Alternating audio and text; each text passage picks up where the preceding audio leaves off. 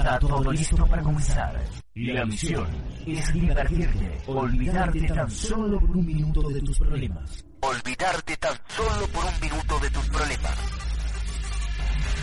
Y a través de la magia de la radio, entraremos a un mundo sobrenatural, donde la radio será parte de tu vida. Bienvenidos a lo sobrenatural. Bienvenidos a lo sobrenatural.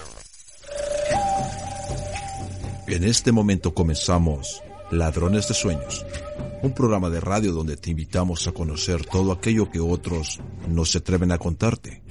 Misterio, historia, espiritualidad, cine, filosofía, lectura y en definitiva, entretenimiento a través de una ventana abierta al universo que te hará cuestionarte muchas de las cosas que hasta ahora consideras normales para ti.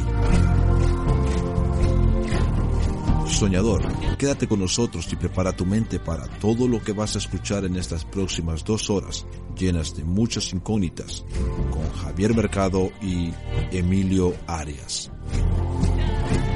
Ladrones de sueños, bienvenido a tu despertar.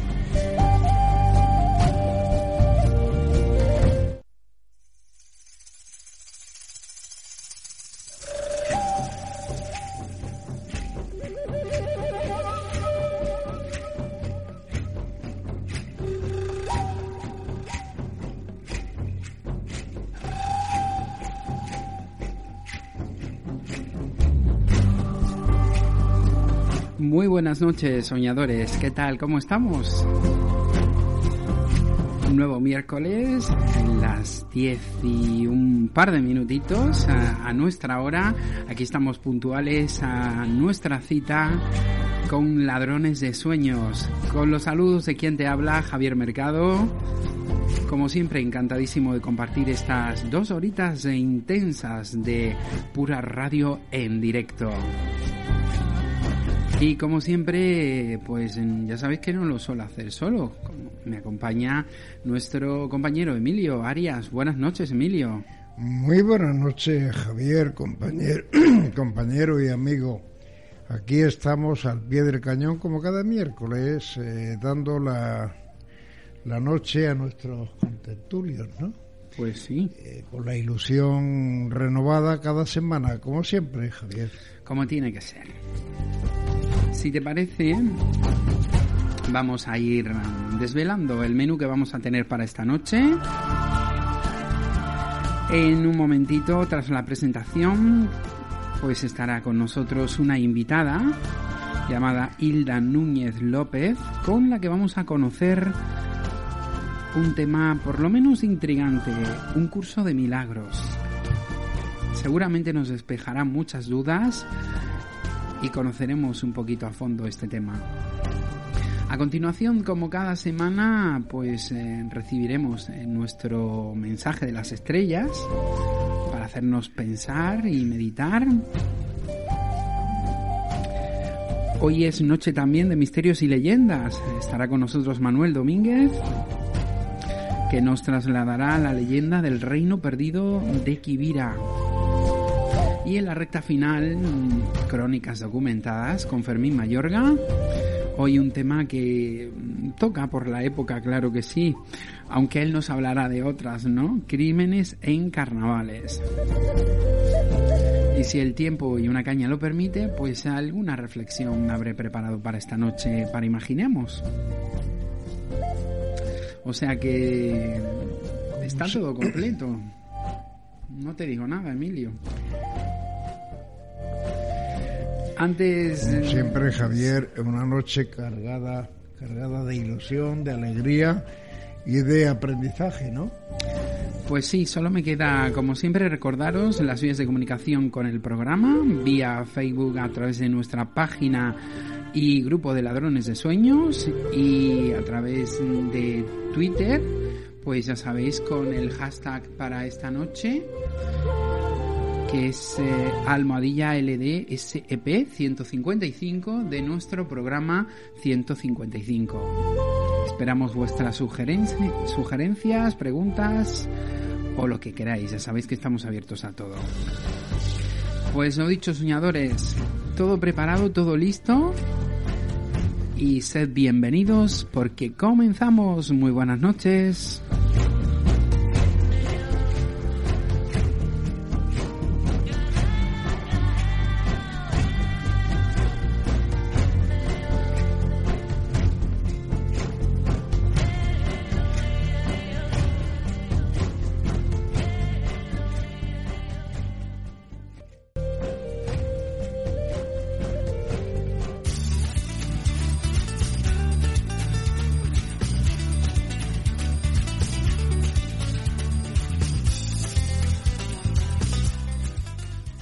Escuchando Ladrones de Sueños con Javier Mercado en Onda Sur Motril.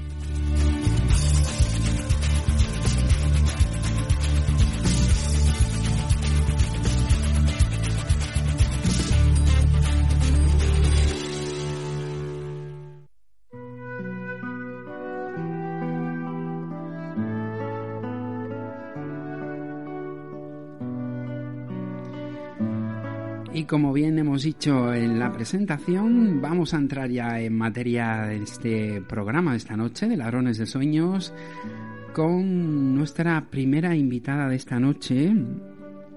Ella es eh, Hilda Núñez, nacida en Madrid, estudió marketing, análisis bursátil y se formó en distintas terapias alternativas. En 1989 deja temporalmente la bolsa para acabar formándose en Londres. Se licenció en psicología en 2005 y entre 2006 y 2008 eh, abrió un gabinete de psicología enfocado al coaching transpersonal y bienestar general. En 2008 se acerca a un negocio de energía solar fotovoltaica, convirtiéndose en productora, además de proseguir con su trabajo como psicóloga pero no será hasta el año 2013 donde Hilda Núñez llegará al curso de milagros a su vida tras un intenso grito existencial que Hilda reconoce como respuesta a su incesante búsqueda de sentido. Y bueno, yo creo que mejor que seguir con la presentación, lo que nos corresponde y lo mejor de todo es que le demos ya la bienvenida y las buenas noches a Hilda y la conozcamos, eh, si no en persona, por lo menos en viva voz. Buenas noches, Hilda, ¿qué tal? ¿Cómo estamos? Muy buenas noches, pues feliz de estar aquí, feliz y agradecida. Eh, nosotros también de tenerte esta noche en el programa y, bueno, de acercarnos un poquito al curso de milagros, ¿no? Porque mm, yo, sinceramente, había oído hablar mucho del tema, pero nunca me había acercado, ¿no? Entonces, eh, hoy lo que pretendo con tu estancia aquí en, en el programa pues aparte de conocerlo un poquito más, lógicamente, como no, darlo a conocer a todos nuestros oyentes. Pues maravilloso. Eh, buenas noches. Buenas noches. Eh, estamos locos por oírte y saber qué nos tienes que contar, que yo creo que es muy interesante. Mi compañero Emilio Arias te saluda, Isla. Muchas gracias. Encantada. Bueno, Hilda, como punto de partida, mm, he querido, he hecho un pequeño resumen, ¿no? De, eh, digamos, de tu presentación, porque como mm, una persona que mm, se forma en marketing, análisis bursátil, y, va dando un giro a su vida, entra en psicología y al final se transforma de una forma. ¿Cómo, cómo surge eso, Hilda? Pues precisamente por la búsqueda de sentido a la vida. ¿Quién soy? ¿De dónde vengo? ¿A dónde voy?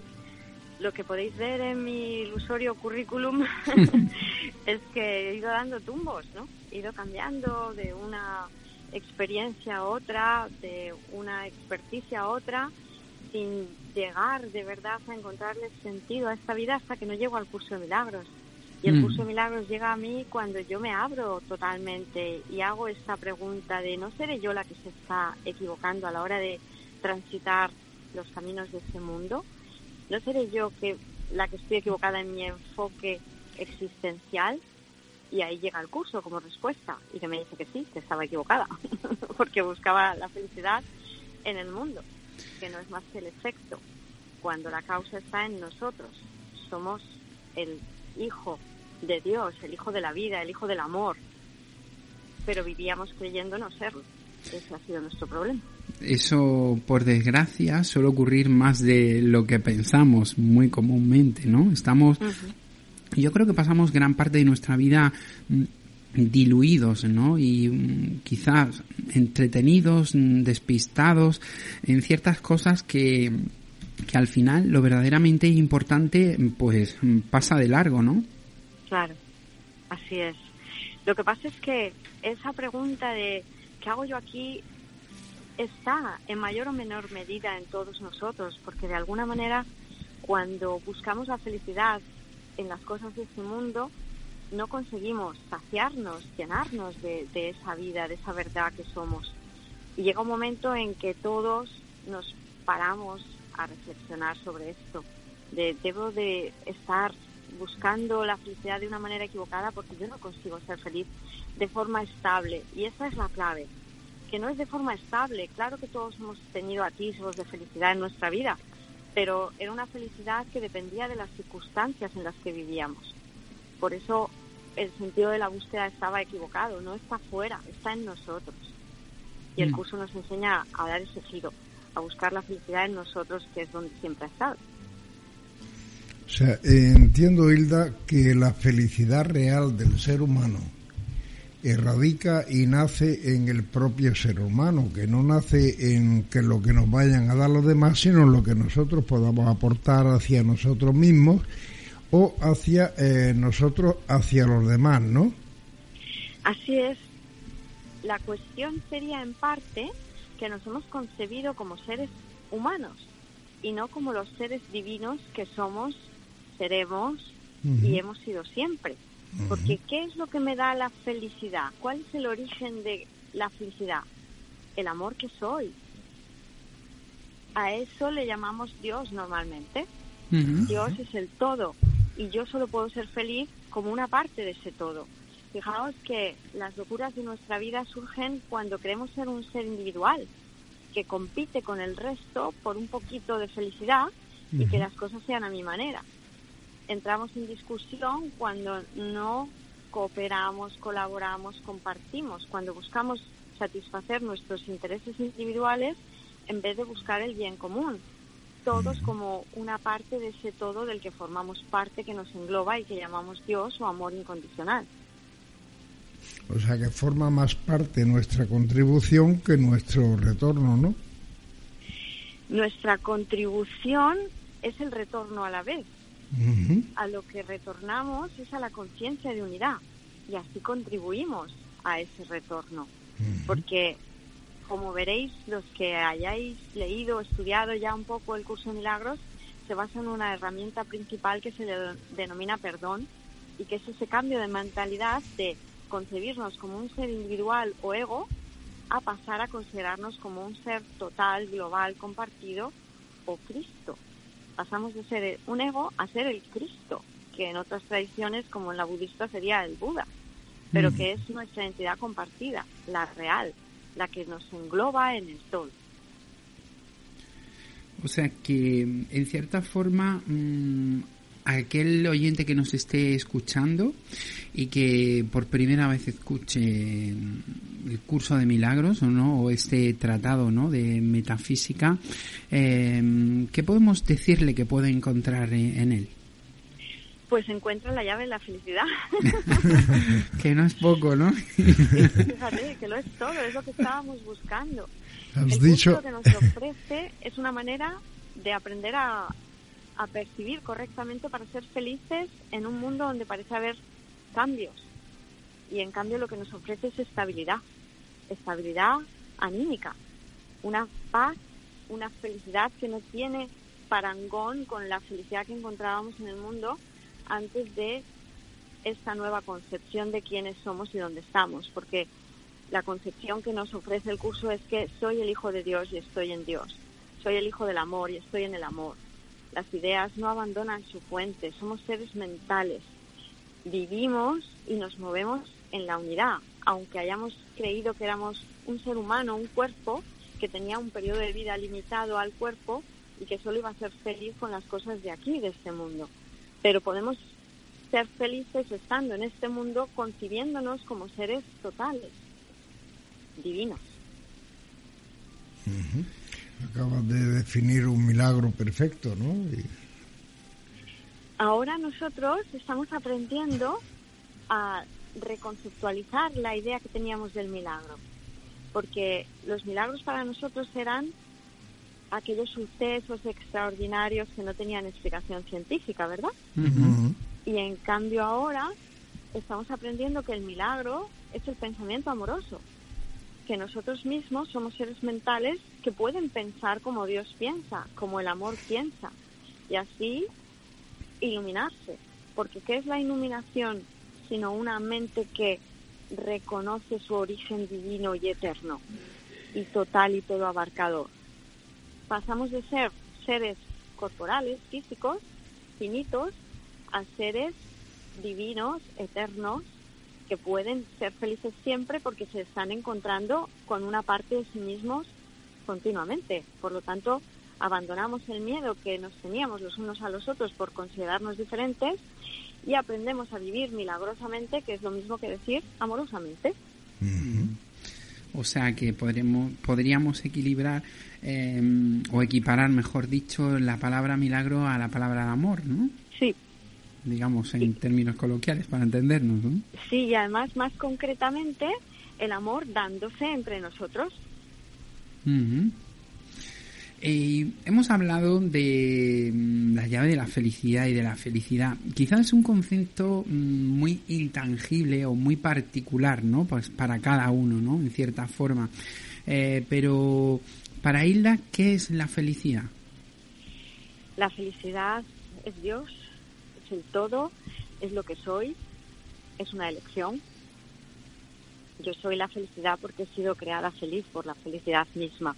Con el curso de milagros yo lo que aprendo es que yo puedo elegir percibir de una manera que me brinda felicidad continua y que la manera que yo tenía de percibir antes, que era una manera sesgada, influenciada por una aparente historia en este mundo de ataque-defensa, porque al no concebirnos como iguales nos teníamos miedo y entablábamos relaciones especiales solo con algunos cuantos a los que considerábamos amigos, familiares, personas en las que podíamos confiar y del resto teníamos miedo. Veíamos que el miedo nos era útil. En cambio, ahora con el curso de milagros, que es un entrenamiento mental, aprendemos a percibir correctamente que la felicidad somos nosotros y que podemos darla a todo el mundo por igual, porque no tenemos nada que temer, porque somos un solo ser.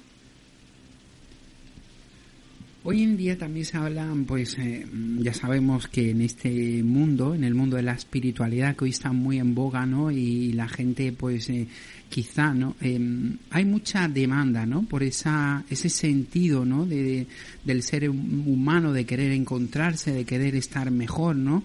Y a veces, pues eh, uno anda deambulando de un sitio a otro según cantidad, ¿no? De teorías, en cierta forma, eh, y a veces yo me sorprendo porque muchas veces hay gente que dice es que no sabes pedir, es que el universo no te da porque no sabes pedir. O, eh, ¿Qué opinión tienes sobre, sobre esta cuestión al final? ¿El ser humano tiene todo lo que necesita o en realidad es que no estamos formados para, para pedir?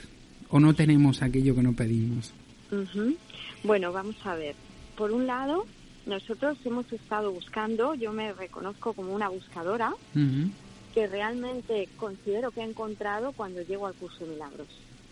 El curso de milagros es un sistema de pensamiento global completo que responde todas las preguntas existenciales que teníamos. Dejamos de buscar cuando llegamos al curso de milagros. Lo podéis ver en grandes pensadores, en grandes buscadores, Wayne Dyer, eh, Deepak Chopra, Luis Hay, todos han llegado al curso de milagros.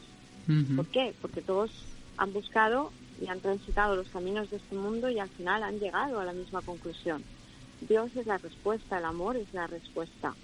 La espiritualidad está en boga porque la humanidad se está acercando a su divinidad y el curso de milagros ofrece un camino directo para que la mente se ilumine. Lo que se ilumina es la mente, porque la mente se equivocaba equiparándose a sí misma con un cuerpo, con un ser humano. Y la mente ahora está reconociendo su origen divino y así es como nos curamos, nos sanamos de la ilusión de separación, de estar escindidos de Dios, del amor incondicional. El amor incondicional nos daba miedo. En cambio, ahora estamos aprendiendo que el amor incondicional es lo que nos cura, nos da la vida. Digo, Hilda, que nosotros podemos sentirnos entonces como si fuéramos nuestro propio Dios, nuestro propio ego, nuestra propia existencia en sí mismo. Bueno, es que precisamente el ego sería lo opuesto a Dios. Claro. Porque el ego es la individualidad y Dios es la totalidad. Nosotros hemos querido ser un ego en vez de ser Dios con Dios. La cuestión es que yo tengo que estar unido a, y el ego, si te, si te fijas, si lo pensamos, es la expresión de la separación. Es lo más separatista, lo más lejano de Dios, ¿no? Claro, el ego es lo opuesto a Dios. Sería el anticristo, sería el ángel caído, un pensamiento de Dios que quiere irse por su cuenta a crear por su cuenta, egoísta, a mi manera. En cambio, el retorno a la casa del Padre es el retorno a la mente de Dios. Yo soy uno con la totalidad y las ideas no abandonan su fuente. Soy un milagro mismo, soy el pensamiento de Dios, soy el ángel que creyó que se podía ir de la casa del Padre y inventarse un mundo infernal. Y por eso ahora reconozco que el reino de los cielos es un estado mental celestial de perfecta dicha, de perfecto goce. Te has dado un comentario, una pregunta que nos llega a través de uno de nuestros soñadores. Manuel Ortega nos da las buenas noches y nos dice, si todos luchamos por lograr la absoluta felicidad, ¿cómo que en la Tierra todavía existe quien gusta vivir en la más absoluta oscuridad? Bueno, fíjate la palabra que ha utilizado nuestro amigo. Luchar por conseguir la felicidad. Pues ahí está el problema. Que creemos que la felicidad se consigue luchando. Y precisamente es un camino de soltar las armas. Yo dejo de luchar cuando llego al curso de milagros y comprendo cuál es el mensaje del amor. El amor no hace nada, tan solo deshace lo que nunca estuvo ahí. La creencia de que había que conseguir la felicidad luchando con la guerra, con el conflicto, es lo que nos ha traído por la calle de la amargura. Mm. ¿Cómo voy a conseguir la felicidad luchando? No tiene sentido si lo pensamos a la luz del el amor, de la comprensión. Dios es comprensión, es aceptación, es inclusión. Ya no voy a luchar por conseguir que las cosas en el mundo sean de una manera determinada. Voy a rendirme y con esto respondo también a una parte de la pregunta que has hecho antes, que sería voy a rendirme a la creencia de que yo sé lo que me conviene, que yo sé lo que necesito para ser feliz. No, yo me rindo al reconocimiento de que solo Dios sabe cuál es mi voluntad. Ahora estamos asociándonos a Dios. Habíamos negado a Dios, a nuestra voluntad verdadera, a la de amarlo todo, y estamos renunciando a la voluntad individual para reconocer que solo la manera de Dios es la adecuada. Solo amando totalmente voy a ser feliz.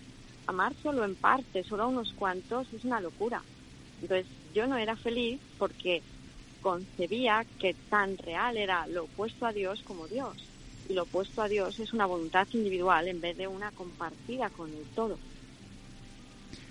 Siempre decimos que hoy en día la sociedad nos tiene mm, muy apartados de toda esa realidad, casi que lo mejor que podemos hacer es mm, desaprender, ¿no? En cierta forma para poder aprender, ¿no?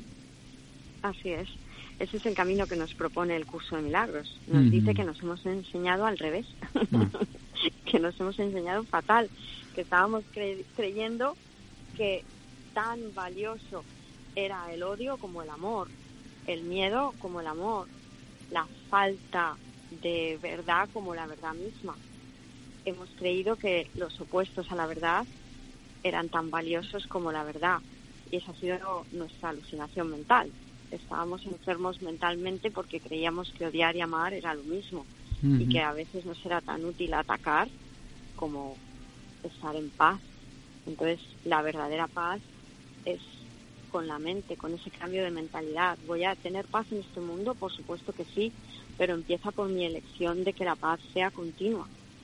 Por eso Jesús fue una muestra de lo que hace uno de nosotros cuando acoge la verdad en su mente. No se defiende porque no se siente atacado, se siente el invulnerable Hijo de Dios.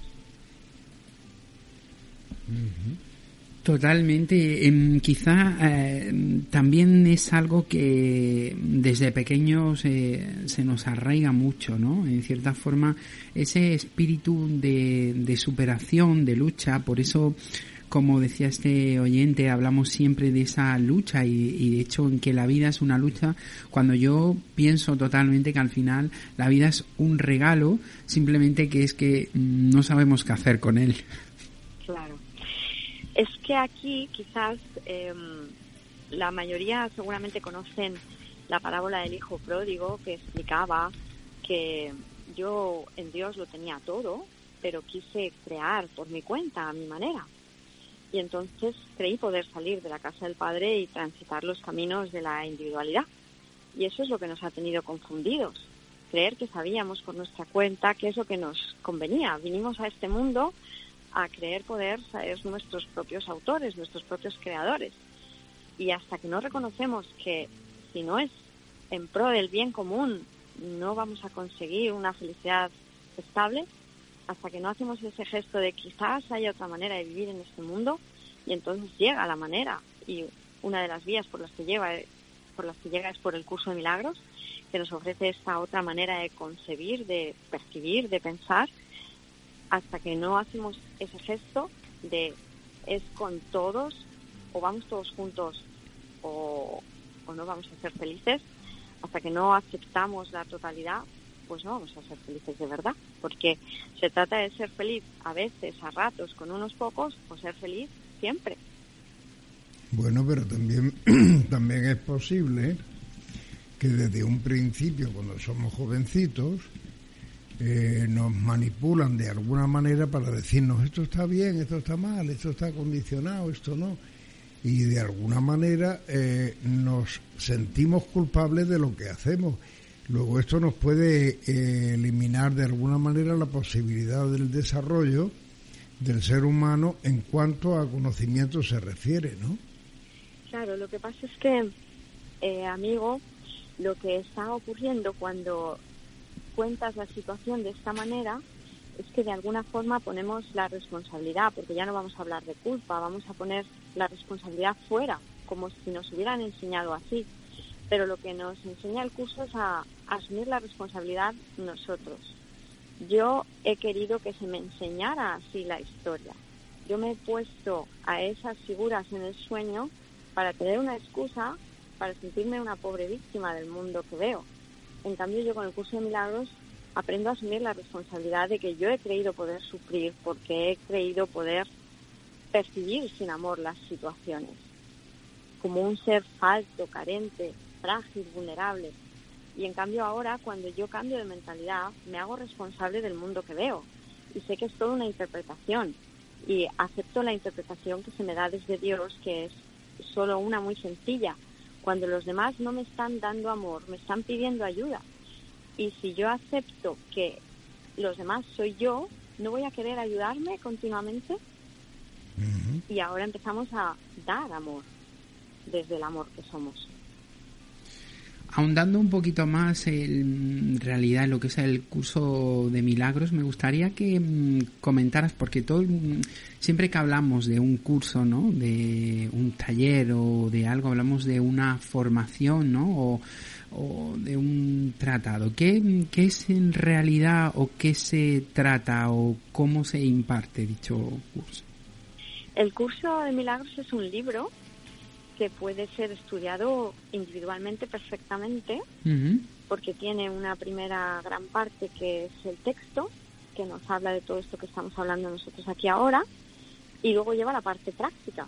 Luego es un compendio de teoría y práctica perfectamente estructurado para que la mente, estudiando el texto y haciendo los ejercicios, se pueda iluminar. Por eso podríamos decir que es un libro que viene de más allá de este mundo para que la mente que se cree que está en este mundo se libere de las ataduras autoimpuestas por el mundo que nos hemos inventado. Entonces, se trataría de querer llegar a él aceptar que existe esta enseñanza que viene de Dios y permitir que se nos enseñe, como bien decíais antes, estar dispuesto a desaprender lo aprendido y abrirnos a esta otra manera de ver, que es la manera amorosa, el amor incondicional en vez de el amor parcial, sesgado, subjetivo. Un libro que mm, fue publicado en su primera edición por la Fundación para la Paz Interior, allá por finales de 1975 y que hoy en día pues eh, eso sí que es verdad cada día eh, crean más estudiosos de, del mismo no así es. Lo que hacemos los maestros de Dios que tenemos ese nombre porque según nos dice el propio texto hemos decidido mostrar a Dios en nosotros en vez de al ego y adquirimos ese ilusorio título cuando completamos la práctica de los 365 ejercicios que nos propone el curso, lo que hacemos los maestros de Dios es mostrar con nuestro ejemplo siempre primero que se puede ser feliz en este mundo. Lo mostramos con nuestro ejemplo y así compartimos que esta enseñanza es válida. Yo desde que el curso de milagros llegué a mi vida y lo he ido implementando, puedo decir que ahora la felicidad es una elección que depende de mí. Y yo no soy feliz en algún momento es porque he decidido no serlo y puedo volver a elegir correctamente de nuevo en cualquier instante que siempre es ahora.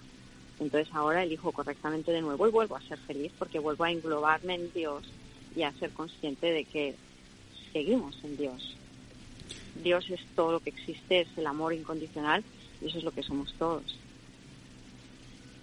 Podemos decir entonces que aquel que estudia el curso de milagros y consigue hacer todos eh, sus estudios y prácticas, como eh, se convertiría, digamos, en un transmisor, ¿no? De, de dichas enseñanzas, ¿no? Eso es, porque lo que comprendemos también es que la mejor manera de aprender es enseñando, es compartiendo la verdad. Por eso los milagros son interpersonales, es la expresión del amor.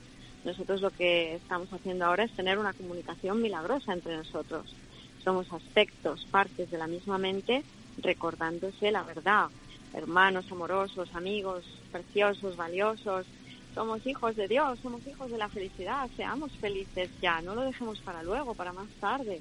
¿Por qué no aprender a vivir con amor en nuestra conciencia, siendo conscientes de que no tenemos que temernos los unos a los otros, que atacarnos para defender una pequeña parte de un todo? No, amémonos, cooperemos, colaboremos. Claro que sí, venimos aquí ahora a extender la verdad, acogiéndola primero para nosotros mismos y luego compartiéndola mediante esta expresión del amor. ¿Y por qué nos cuesta tanto ser felices? Con lo fácil y sencillo que parece, como yo digo. Claro, porque probablemente lo que no hacemos es pensar en nosotros mismos ni eh, vernos hacia adentro nos vemos hacia afuera y nos comparamos con los otros y vemos nuestra desgracia constantemente, ¿no, Javier?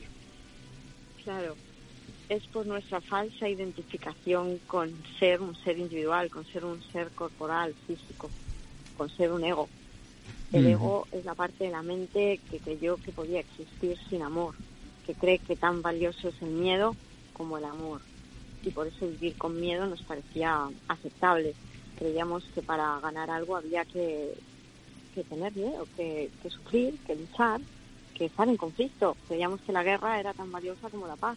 Y eso es lo que ha hecho que la verdad parezca diferente para cada uno de nosotros y que estemos peleando por ella. Y como es nuestra invención, parece que la defendemos por ser nuestra propia creación, aunque es falsa, mm, pareciera que nos cuesta renunciar a nuestro tesorito que es el sustituto del amor incondicional de Dios. Pero cuando ya nos cansamos de transitar esos caminos, de ir afuera a buscar la felicidad en vez de encontrarla en nosotros, pues reconocemos que, que no es tan valiosa la fabricación de este mundo que nos hemos inventado como la creación originaria de Dios. Em, os traslado un comentario que nos llegan a través de las redes sociales. Nuestro amigo Gustavo Guirado nos aporta El comentario nos dice, nos da tanto miedo que nos cuesta creer que somos todo un milagro y que cada día hacemos milagros con amor. Así es. Es totalmente eso. Claro. Nos da miedo la verdad, nos da miedo el amor incondicional, nos da miedo Dios. Y con los miedos, pues lógicamente no llegamos a ningún sitio, está, está Eso claro. es. Ese es el la problema. pescadilla que se muerde la cola, sí. Eh, nuestros miedos son nuestros eh, peores enemigos. ¿no? Así es. En el Pero ranking, pueden trascender. en el ranking de, la, eh, mm, de las palabras elegidas en el mundo, había alguien que dijo, eh, yo sé que no sé nada, daría todo lo que sé a cambio de saber lo que ignoro, ¿no? O sea, y en cuanto a esto de los milagros, del amor, de la sensibilidad, yo creo que es importante descubrir realmente dónde estamos y quiénes somos, ¿no? Eso es. Esas son las preguntas existenciales del hombre. ¿Quién soy? ¿De dónde vengo? ¿A dónde voy? Pues es que la respuesta la teníamos ahí, al alcance de la mano, porque era tan sencilla como que soy el amor, vengo del amor y estoy retornando al amor. Por eso yo no sé quién soy con el ego, porque el ego supuso el comienzo de la duda. He creído perder mi identidad crística, la compartida con Dios, de hijo de Dios, y ahora me siento un ser vacío, falto de amor. Y entonces creo que tengo que salir a buscar el amor fuera porque no reconozco que lo soy, que lo tengo. Cuando renuncio a mi identidad individual y acepto la compartida, la que comparto con todo, con toda la creación, vuelvo a ser feliz porque recupero la llenura de la felicidad. Mi mente está llena de amor y eso es lo que somos. Y desde ahí ya empezamos a vivir dando ese amor que somos. Ya no esperamos a que nos llegue de ninguna parte. Abrimos los ojos por la mañana diciendo, bueno, pues vamos allá, vamos a dar amor. Espíritu Santo, que es la voz de Dios en nosotros, organízame, organiza mi agenda del día para dar amor según me digas. Me dejo inspirar por Dios. O sea que tampoco es un reparto equitativo de las cosas, ¿no? No es decir, toma y dame y con eso lo arreglamos todo, ¿no? Es equitativo precisamente ahora, porque voy dando amor a todas partes, sin hacer excepciones. Mm. Más equitativo que dar amor por igual a todos, a todo aquel con el que me encuentre cada día. Me Más va dando eso. amor, va dando amor sin, sin ninguna, sin ningún éxito mm, por tu parte para pedir algo a cambio, sino darlo sencilla y llanamente por darlo y se acabó, ¿no? Es que ahora reconocemos que en el dar está el recibir, porque yo para poder dar algo lo tengo que tener primero, ¿verdad? Claro, Y entonces dándolo es como reconozco que lo tengo, que lo soy. claro, claro. Esa es la idea, sí. Ese es el matiz, ¿no? Y ese es el, el cambio de, em, de matiz. Em, Hilda, para ir terminando, antes de, de que te marches, sí me gustaría un poco para toda esta gente, todos nuestros oyentes que ya conocen, lo hemos puesto un poco en situación de lo que significa ese curso de milagros, em, ¿cómo pueden avanzar en él? Eh, ¿Qué les supondría? Em, ¿Qué nos puedes decir con respecto a eso? Bueno, pues desde aquí dar todo el apoyo, toda la motivación, sigamos adelante. El curso está pensado para que vayamos comprendiéndolo a medida que seguimos leyéndolo. Por nuestra parte, que sepáis que, que estamos aunándonos todos los maestros, cada vez hay mm, más encuentros, más charlas, más talleres, más grupos de estudio por toda España, en todo el mundo. Eh, por nuestro lado estamos creando una plataforma online para que todos los maestros que se quieran adherir puedan tener un sitio donde sean visibles y para que todo aquel que llega nuevo al curso encuentre esa plataforma que se llama, que todavía es un prototipo pero estará pronto a la disposición de todos, que se llamará miracle.love y lo hemos puesto en inglés porque queremos ser internacionales Ujú. y será una plataforma de encuentro para que los maestros tengan la visibilidad suficiente y todos los alumnos puedan encontrarnos a todos los que ya nos dedicamos continuamente a compartir la enseñanza del curso porque sabemos que el curso es un camino sencillo para la iluminación, para vivir felices aquí hasta que mm, sea el momento de dejar este cuerpo y que será el momento de volver a conocer, de ser el ser que somos, pero ya sin forma. y será un paso feliz, ¿no? Porque es el despertar. El momento que dejemos el cuerpo coincide con el momento del despertar a la conciencia unidad ya sin percepción y con conocimiento de nuevo. Entonces, lo que queremos es que eso ocurra de una manera amorosa, que es la manera propuesta por Dios, y por eso nos ha dejado este libro, este curso, y desde nuestra parte motivar a todos a seguir adelante por muchas interferencias del ego que parezca haber, por muchas ideas que vengan a nuestra mente de no, no estudies el curso, esto es muy difícil, es muy complicado, no es tu momento, pues no, aprendemos a decirle que no a esos pensamientos y así despejar nuestra mente de locura y aceptar la cordura que nos propone Dios de que el curso es fácil, es sencillo, es simple, la verdad es muy simple porque es lo que somos. La luz ha llegado, es una manera de decir, nos hemos salvado, nos hemos liberado de las ilusiones, de la creencia en la separación, en la individualidad, en la soledad. ¿Es posible ser feliz en este mundo? Por supuesto que sí, es una decisión, es una opción y desde aquí los que ya llevamos un tiempo entrenando, os animamos a todos a practicar el curso porque de verdad que el curso tiene efecto cuando se practica, claro. Pero que digo yo que tampoco sería mala idea ponerlo en español porque el español también es tan internacional como el inglés, ¿no? Sí, sí, solo lo que hemos puesto es el nombre, miracle.love, que viene a decir milagro.amor. Ya, pero yo decía porque indudablemente el inglés está eh, predominando de alguna manera, pues eh, todo el escaparate internacional y no es cierto porque hay muchos idiomas que se hablan casi casi más que el inglés.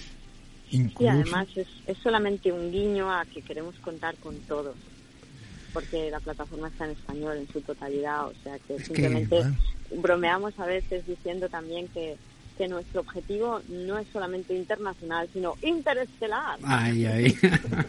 Hay que llegar a todos sitios. Y una última cuestión, Hilda, antes de despedirte. Eh, ¿Qué inversión le supone a aquel que se quiere acercar al curso de milagros? Que que muchas veces eh, eso también es algo que está abierto a todo el mundo o, en función de mm, lo digo por muchas veces el coste no que como hoy en día todo se valora no pues por lo menos que, la gente pueda tener una idea bueno, para empezar, el coste de tener acceso al curso de milagros sería el precio del libro, porque como decimos es un libro. Es un libro que puede uno decidir estudiarlo por su cuenta, porque se puede hacer así, o puede decidir acompañarnos en este camino con los distintos maestros que estamos a disposición de todo aquel que quiera. La página tendrá un acceso que estamos valorando que sea de unos 20 euros mensuales. y, bueno, es una valoración y teniendo en cuenta que nunca se dejará a nadie fuera por cuestiones económicas. Así ha sido todos los talleres que hemos hecho, nadie está excluido por cuestiones económicas, siempre se podrá acceder a la plataforma aunque no se tenga nada con que colaborar en ese momento porque es para todos. O sea, nosotros lo que queremos es que el curso llegue a la mayor parte de personas lo antes posible, porque sabemos que es un camino para ayudarnos a vivir en paz, que, que es sencillo. Por lo tanto, por nuestra parte, estamos haciendo todo lo posible, todo lo que está en nuestra mano para que esto llegue. Por lo tanto, las cuestiones económicas pasan a ser completamente secundarias. Eh, Además, eh, digamos que la página en su mayor parte está propuesta para que todo sea a base de donaciones voluntarias, como veréis cuando ya la página esté activa. Eh, por eso quería hacer referencia, porque hoy en día mm, mucha de la espiritualidad, ¿no? Hay gente que no puede acceder a qué tipo porque no está en ese nivel económico, ¿no? Entonces creo que es importante, ¿no? Que al final la verdadera espiritualidad, ¿no? O la verdadera cercanía, la verdadera búsqueda no tiene que tener en sí eh, el impedimento, ¿no? Del tema económico. Creo que es importante y, por eso quería que lo resaltaras, efectivamente. Gracias, muchas gracias, porque tenemos que tener en cuenta que digamos, el dinero que se recaude será contemplado bajo una ONG que, que está ya en ciernes también, que esté activa, que se llamará Un Curso de Milagros 1965 y irá en parte para mantener esa plataforma que aparentemente lleva unos costes pues de programación, de mantenimiento y que los propios maestros que están dedicando su tiempo a la enseñanza, a aprender el curso y a enseñarlo a la vez, pues puedan mantenerse, porque hasta los maestros más avanzados, como nos dice el curso, parecen tener ciertas necesidades en este ilusorio mundo, como pues comer, vestirse, pagar recibos de luz, de desplazamiento, de facturas de móvil, todas esas ilusorias cosas que mientras que parezca que estemos aquí, pues seguiremos pagando. Entonces sí que reconocemos que no cobramos por la enseñanza, pero sí aceptamos todas esas colaboraciones para poder llevar a cabo nuestro papel aquí, de compartir la verdad. Pues eh, dicho queda todo ello y por supuesto invitamos a aquel que quiera ahondar un poquito más información, a que conozca eh, la página web Hilda Núñez un curso de milagros.com donde también podéis ahí ampliar todos todo esto que hemos hablado y muchas cuestiones más. Hilda, muchísimas gracias por estar esta noche con nosotros, por acercarnos a un curso de milagros y mm, por acercarnos también a esa felicidad ¿no? que intentamos cada uno buscar en poquito a poco. Claro que sí, pues infinitas gracias a vosotros, un honor haber compartido este tiempo y de verdad animar a todos los oyentes, a vosotros, a que estudiéis el curso porque merece la pena. Pues lo dicho, muchísimas gracias por tu tiempo y estamos en contacto. Hablamos pronto. Igualmente, gracias a todos. Bendiciones. Ha sido un enorme placer eh, hablar contigo, ¿vale? Igualmente, de todo corazón. Feliz. Buenas noches. Buenas noches. Buenas noches. Felicidad para todos. Gracias.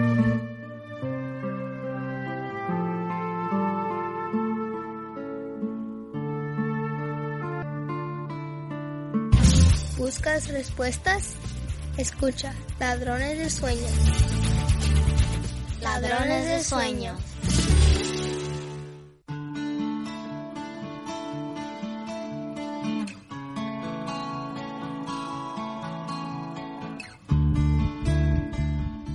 En Ladrones de Sueños escuchamos el mensaje de las estrellas.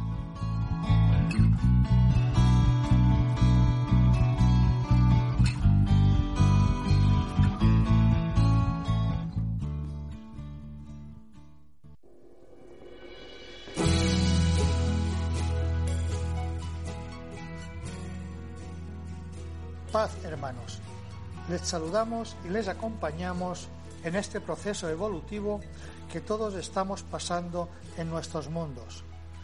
Me llamo Treviak y soy ciudadano de Ganímedes.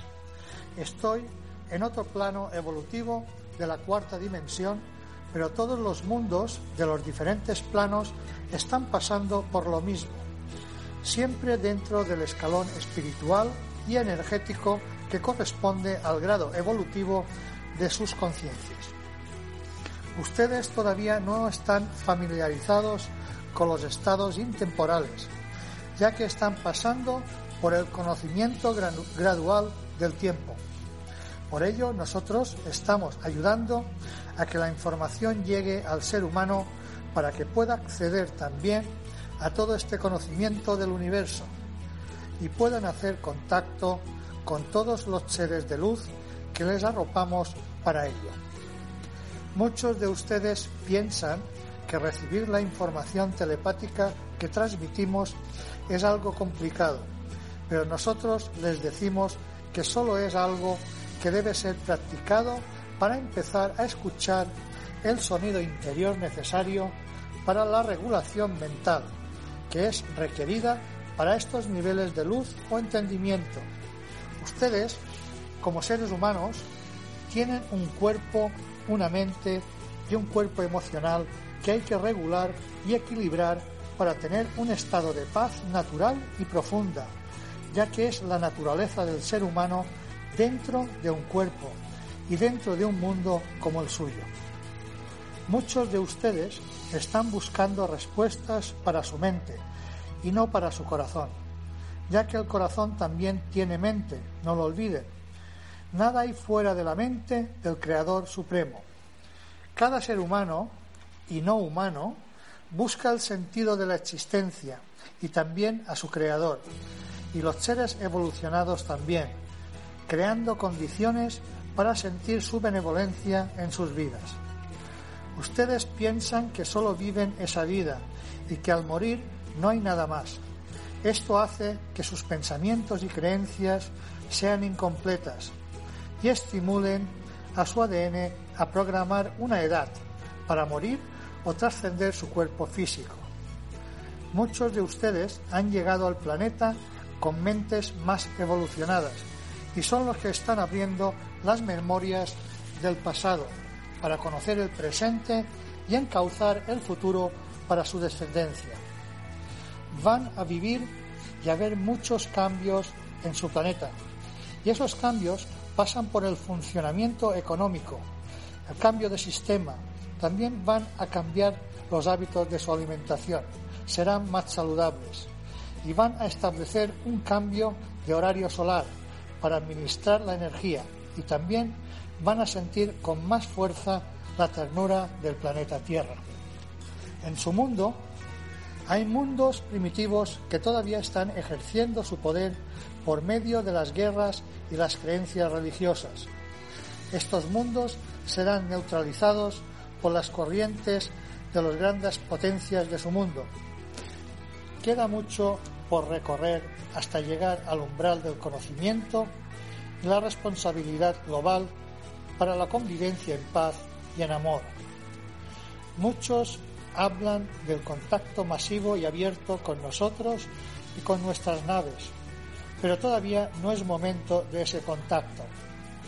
Primero se deben dar ciertas condiciones y ciertos cambios en las mentes humanas para poder entender lo que significa ser ciudadano del mundo y ser guardián de los registros de las humanidades y culturas también ancestrales que forman parte de la civilización de la Tierra. El ADN de su raza contiene ADN de otras razas extraterrestres que participaron en la creación y las programaciones humanas. Ellos están incluidos en el resultado, ya que necesitan recuperar la parte del ADN suministrado. Ese ADN ha sido el caldo de cultivo de sus estados de conciencia en realidades proyectadas a través de sus mentes. Por ello están muy interesados en recuperar sus memorias que ellos cedieron para tal experimento. Ahora les serán devueltas cuando el ser humano despierte y se las devuelva con gratitud por haber contribuido a ese despertar y poder reencontrarse con los hermanos del cosmos. Nosotros también pedimos parte de nuestro ADN, de nuestra raza, y también formamos parte de su familia. Les agradecemos su voluntad y su entrega en el servicio. Gracias, amor, hermanos. Bien, este ha sido el mensaje y, bueno, muchas gracias a estos seres y gracias a vosotros por recibir el mensaje. Gracias.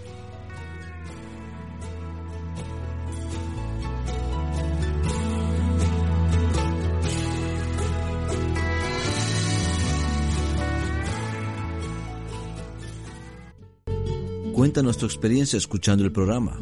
¿Qué opinas sobre el mismo? ¿Qué te inquieta o qué te gustaría que tratásemos? Y sobre todo, no te pierdas nada del programa y las interesantes noticias que recopilamos en nuestra web de ladronesdesueños.es. Ladrones de Sueños. Bienvenido a tu despertar.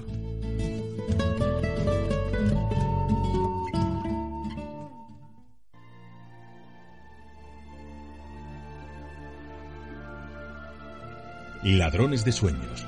Sumérgete en los grandes misterios y leyendas de la historia con Manuel Domínguez. Y llega el momento de nuestra búsqueda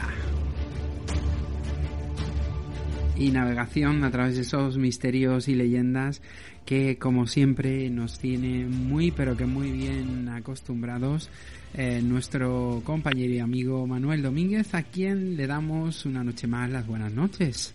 Hola, muy buenas noches, ¿qué tal?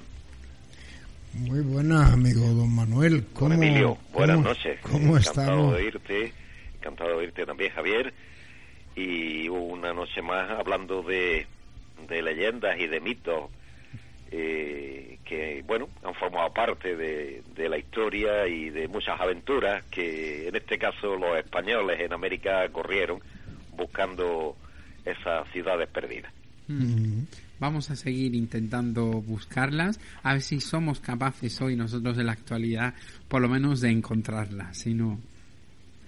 Y hasta que no lleguemos al Dorado, tenemos que seguir estudiando y trabajando, Manuel. Eso es. el, mito del Dorado, ¿no? Que es un poco lo que vamos a hablar. Se parece al mito del Dorado, mm. lo que vamos a hablar. Ya en un programa anterior tratamos el famoso mito de del Dorado y hoy vamos a tratar pues del mito de, del reino perdido de Kibira, nada menos que un fabuloso reino que nadie sabía dónde estaba, pero todos lo buscaron.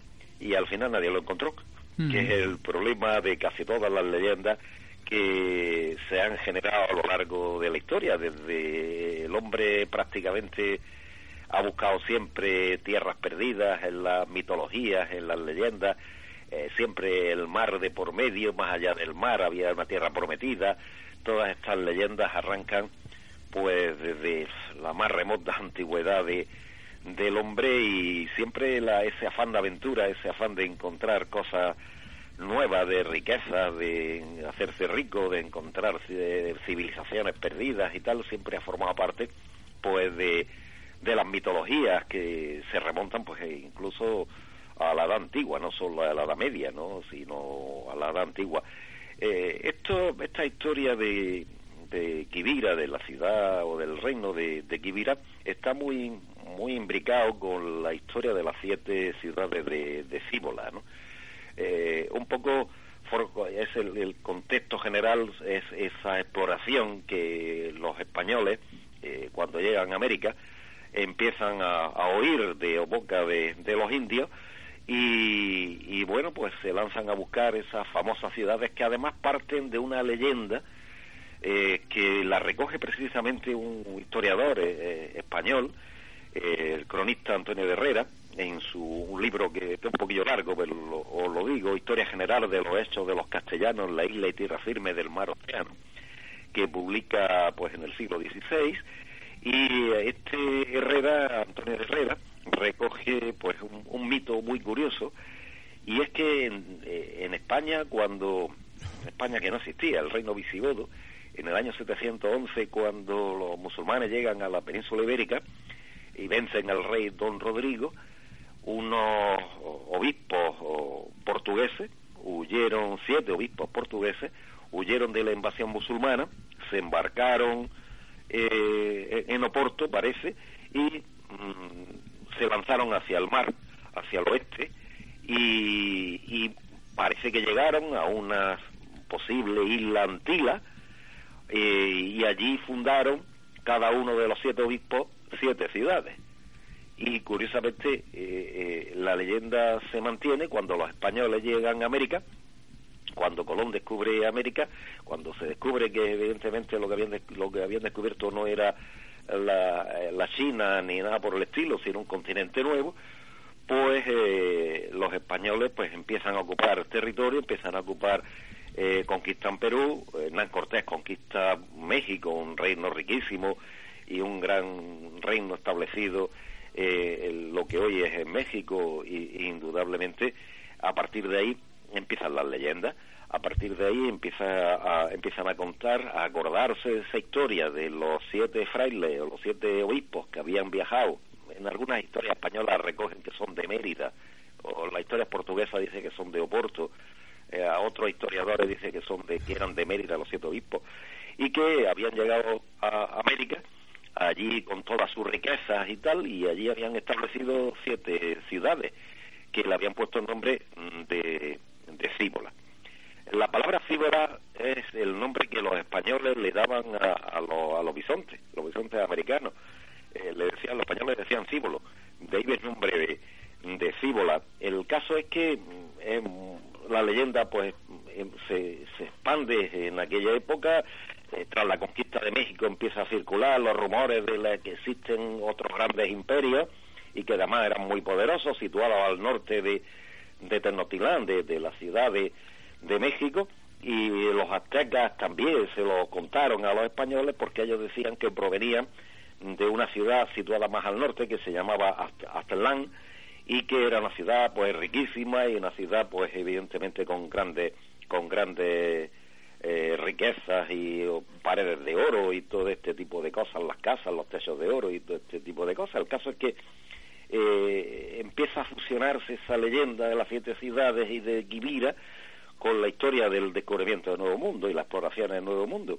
Eh, fijaros que cuando vuelven los, los eh, que quedan, los cuatro náufragos de la fracasada expedición de Pánfilo de Narváez a la Florida en 1528, van a difundir el rumor, ni más ni menos que era uh, Álvaro Núñez Cabeza de Vaca, eh, que escribe un libro que se llama Los naufragios y narra pues toda la travesía que lo fijaron lo que desde Florida hasta la costa de Sinaloa, es decir, prácticamente hasta atravesaron el continente andando ocho años perdidos dando vueltas por el continente americano y que otro de los expedicionarios que volvieron con cabeza de vaca fue un esclavo negro que se llamaba Esteban, que era conocido pues, pues popularmente con el nombre de, de Estebanico, ¿no? Este Estebanico empieza a contar la leyenda de que habían visto, habían oído las leyendas de ciudades riquísimas, de imperios riquísimos, de reinos riquísimos, de las ciudades perdidas, de Quibira, etcétera. Y a partir de ahí, pues el virrey de la Nueva España, de, lo que es México hoy actualmente, Antonio Mendoza, decide comprobar que evidentemente aquello es verdad, aquellas ciudades riquísimas que evidentemente pues existían realmente y, lo que hace pues es organizar una una eh, fabulosa expedición, primero un fraile llamado Juan de Olmedo, y va a contar con este abanico de, de guía. Mm, esta expedición del fraile Juan de Olmedo va a llegar hasta, hasta Arizona, no encuentra nada, solamente algún poblado perdido, aunque sí, de, de nuevo, rumores de la existencia de grandes ciudades y ricas ciudades más al norte.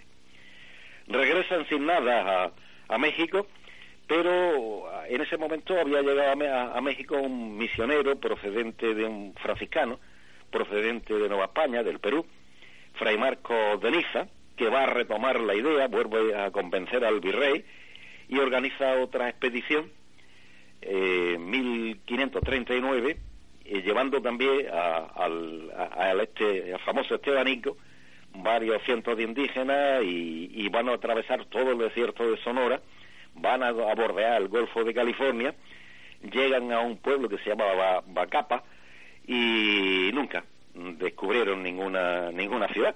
Es decir, curiosamente, el, propio Estebanico, los indios lo matan, eh, no encuentran ninguna ciudad digamos, de, de, de las famosas ciudades de Cíbola, de las que habían fundado aquellos siete obispos, y lo que sí encuentran pues nada de, de edificios de, con paredes de incrustados de turquesa ni de esos de, de, oro ni nada, así que evidentemente lo que encuentran son poblaciones indígenas, eh, pero Fray Marco a pesar de eso no quiere volver sin, sin nada, ¿no? Y intenta ir a, más al norte y, y, cuando vuelve cuenta que había contemplado de lejos la ciudad de Cíbola, ¿no? Y que era incluso más grande que la antigua Tenochtitlán de, los, de los aztecas, más rica, más sofisticada, y que los jefes indígenas de los poblados que habían encontrado decían que más al norte había siete ciudades y un, y un reino famoso que era el reino llamado de Tontotac.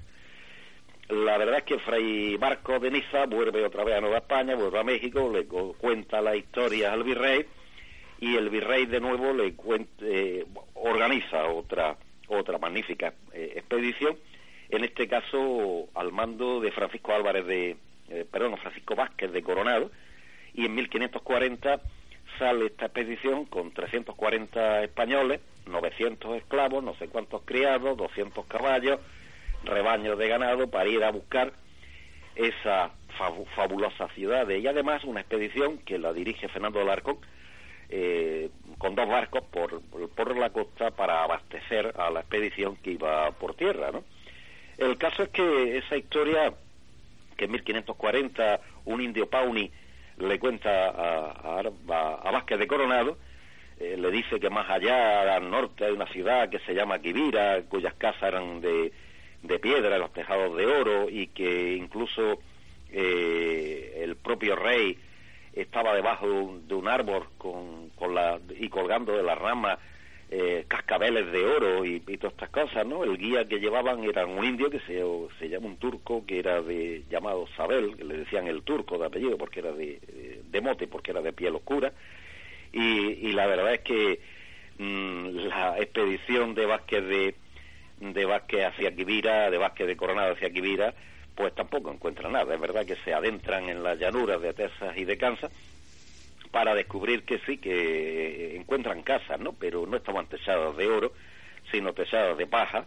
Y, el fabuloso reino de Quivira no era más que un conjunto de, de pequeñas aldeas, eh, de míseras aldeas de los indios Wichita, y, y, al final el, el, el Chabel este, el turco, el indio este, le confiesa a los españoles que era una, una historia falsa para alejar a los españoles, meterlos en el desierto y que murieran de hambre por allí. En 1542, después de dos años de dar vueltas por las fronteras de, las llanuras de Texas y de Kansas, vuelve Vázquez de Coronado a Nueva España.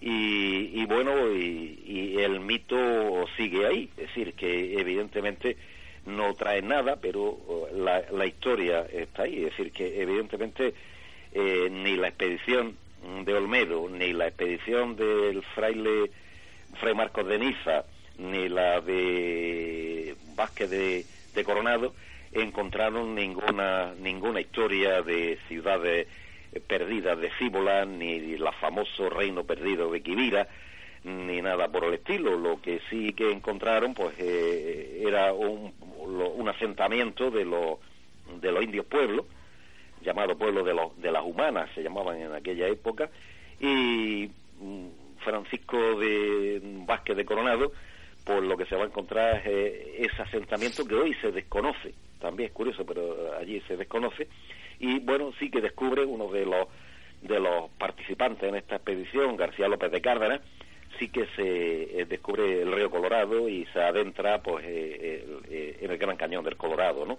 evidentemente lo importante de toda esta historia es la mitología, mitología que incluso se parece a otros de los temas que tocamos en un, en un programa anterior también, que era la famosa isla de San Borondón, de esa historia de una isla también que, que, de un fraile irlandés que había fundado también una ciudad riquísima en una isla perdida en el Atlántico, que tampoco se encontró nunca, ¿no?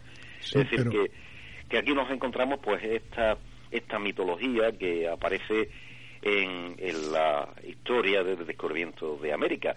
Eh, es muy curioso, ¿no? Porque eh, el mito, con el paso del tiempo y con estas expediciones fracasadas, fracasadas en teoría, porque sí que es verdad que no descubren ninguna ciudad de oro, ni de riqueza, ni nada por el estilo, pero sí que sus datos de estos exploradores mejoraron el conocimiento del norte de México y del sur de los Estados Unidos, es decir, que eh, Estados Unidos actuales. Por lo tanto, eh, con el paso del tiempo, el mito de Quivira y de las siete ciudades de, de Cíbola eh, va a perderse con el paso del tiempo, pero los españoles siguieron alguna vez durante sí durante mucho tiempo, incluso mm, intentando intentando buscar aquellas ciudades. Fijaros que hay una última expedición importante la de Hernando de Soto, que, que bueno, pues también intentan, una expedición gigantesca, ¿no? Es decir, era, decían que parecía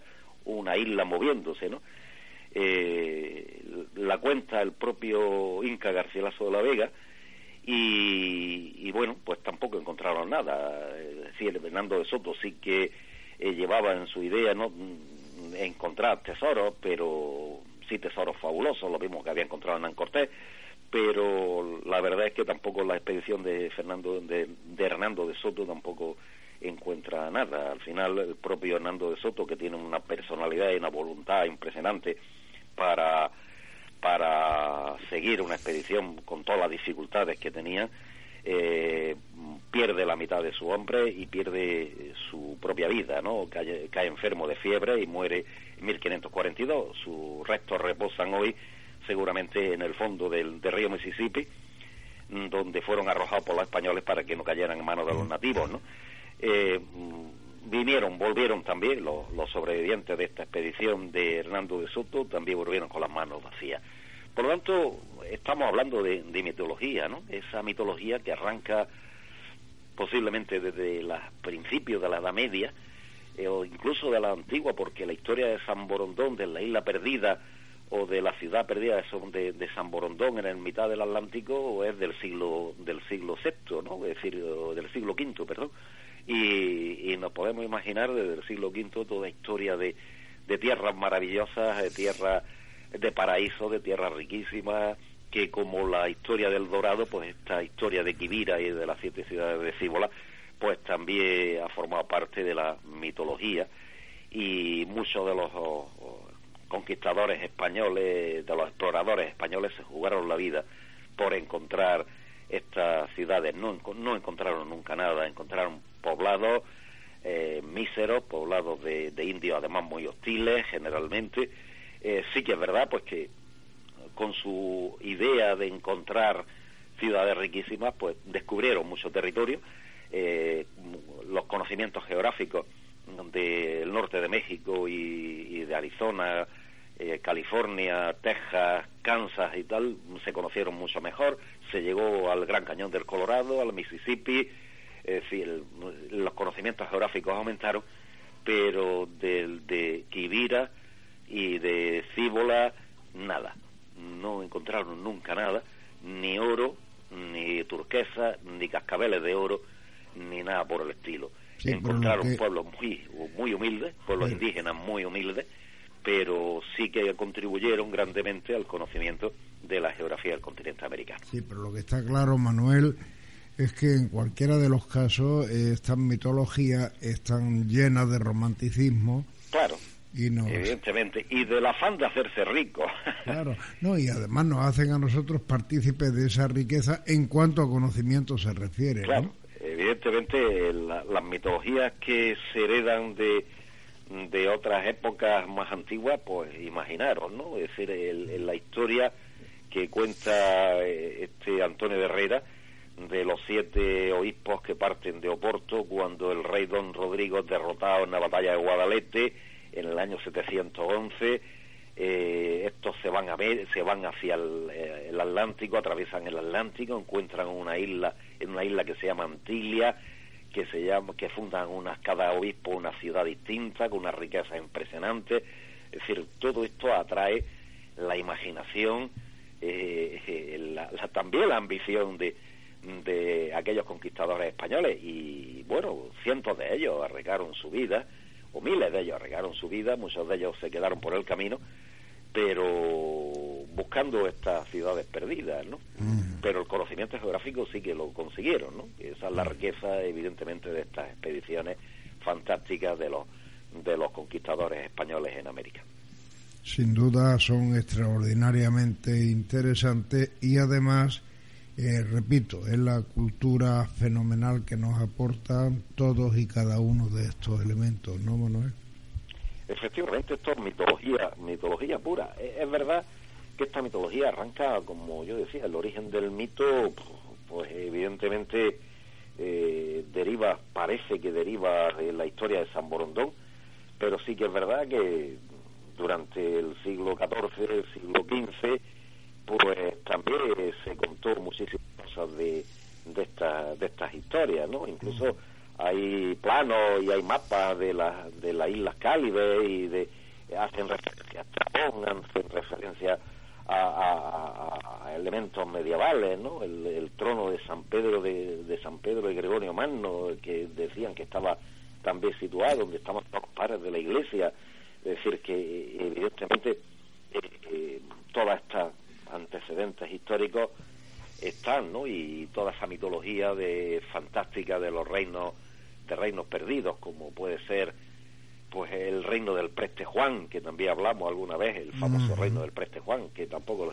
se encontró nunca, ¿no? Pero esa mitología de ciudades ricas, de, de ciudades maravillosas, de paraísos terrenales y tal, está presente en, en los mitos de, de esta época, mitos románticos, como tú decías antes, pero mm, que, que, originaron grandes expediciones. Nos podemos imaginar una expedición de, de 340 españoles, como la de Vázquez Coronado, no sé cuántos, 900 esclavos, no sé cuántos miles de indios, y buscando todos perdidos por el desierto sin saber dónde iban, eh, norte de, México o, Kansas o, o el Colorado, o Texas y tal, Arizona, dando vueltas por allí para encontrar la ciudad, las ciudades perdidas. Lo, nunca encontraron nada, así que, como decía antes, eh, sus descripciones geográficas ayudaron bastante a conocer el territorio de, esa, de esta zona de, de, América.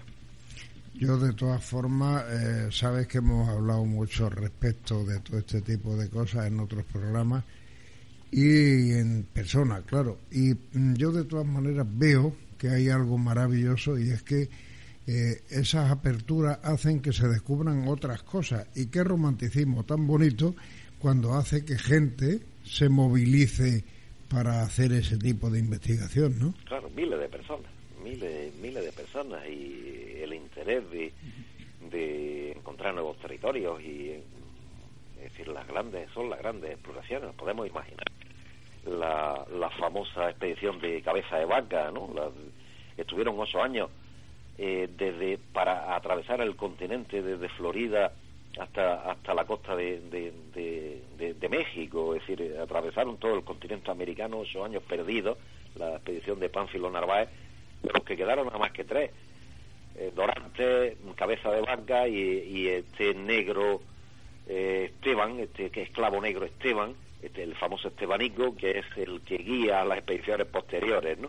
Es decir, y ocho años perdidos por, por, por un sitio absolutamente desconocido, ¿no? Es decir, para ellos. Y, y contribu unas veces amigas, pueblos indígenas unas veces amigas, otras veces muy hostiles, y, y que, bueno, pues ahí pelearon ellos por, por conseguir eh, el conocimiento de, de dónde estaban estos reinos. Magníficos. Hay, hay algunos historiadores que dicen que, eh, que todas estas historias, aparte de que se generen como cuenta Herrera en su, en su libro de la historia de los siete obispos y tal, eh, cuentan también algunos historiadores que los indios, los propios aztecas o los indios, eh, le exageraban el tema a los españoles, ¿no? Mm. Para un poco alejarlos, ¿no? Y decir, bueno, pues esto mientras que se van a buscar mm, territorios perdidos, ciudades perdidas, por lo menos los tenemos fuera de aquí, si se quedan por el camino mejor, ¿no? Es decir, un poco lo exageraron, un poco como la leyenda del Dorado, ¿no? Donde también se exageran un poco los propios indígenas exageran un poco las cosas, cuentan un poco las cosas a los españoles exageradas para quitárselos de encima. ¿no? Y bueno, ahí tenemos expediciones, por lo tanto, muy importantes y, expediciones como la de Vázquez de Coronado o la de Nando de Soto, que evidentemente fueron expediciones inmensas, magníficas, que no encontraron ninguna ciudades perdidas, pero sí que encontraron un territorio inexplorado. Pues como siempre y con esta línea últimamente que llevamos, invitamos a nuestros soñadores a que la esperanza es lo último que se pierde y nunca se sabe si algunos de hoy en día pueden ser eh, los que encuentren ese reino de Kibira y... Sí, algunos pueden encontrar el reino de Kibira, a lo mejor no está no está donde se suponía. A lo mejor se está... en otro sitio. Hay algunos que dicen, o leía el otro día yo un artículo muy curioso sobre el tema de Kibira, eh, que sí, que Kibira existe, el reino de Kibira existe y es una ciudad riquísima, Las Vegas. Mm. La ciudad de Las Vegas en Nevada. Eso, quién sabe, quién sabe. perdido de Kibira, ¿no? Sí, ahora tiene otro nombre, efectivamente.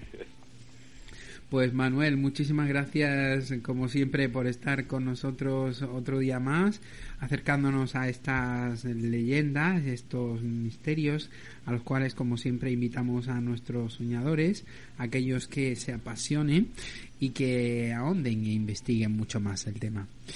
nos volvemos a encontrar próximamente con muchas más historias y leyendas. Hay muchas más historias para seguir contando a nuestros oyentes y, muchísimas más historias que son además muy interesantes. Todas estas historias de viajes, de exploraciones y tal son temas muy muy interesantes que, que bueno y son mitos que se han mantenido durante siglos y, y bueno y todavía hay gente hoy por ejemplo el asentamiento que como decía eh, Vázquez de Coronado el asentamiento de la famosa Quivira ese pueblo ese sitio ese poblado de los indios pueblo de los humanas se llamaba todavía no se sabe dónde está todavía no lo han descubierto, ¿no? Es decir, que todavía no se ha descubierto aquel sitio donde eh, eh, Coronado hablaba en, su, en, su, en sus informes. Es muy curiosa la historia. Pues lo dicho, Manuel, muchísimas gracias, buenas noches y hasta la próxima. Pues así, buenas noches y, nos, oímos en la próxima. Y buenas noches, Emilio, buenas noches, Javier, y buenas noches a, todos nuestros. Como siempre, Manuel, una enciclopedia con dos piernas. es que es muy interesante, he leído muchísimas cosas de estos mitos, porque el tema del descubrimiento de América y las exploraciones de los españoles en América, es verdad que ha generado eh, mucha leyenda negra falsa, pero también ha generado historias tan bonitas como esta. Un abrazo muy grande, Manuel. Un abrazo para vosotros. Chao. Chao, buenas noches.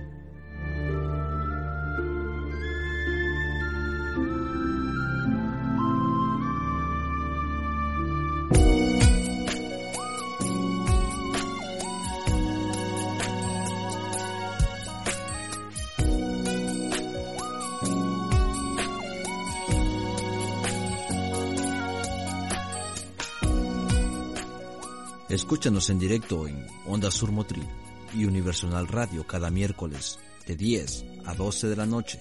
Y si no puedes, en diferido a través de las distintas emisoras que nos emiten en su parrilla, como es Edenex Radio, Mundo Insólito Radio, la radio de la historia, y en plataformas como Evox, iTunes o Google Podcasts, entre otras.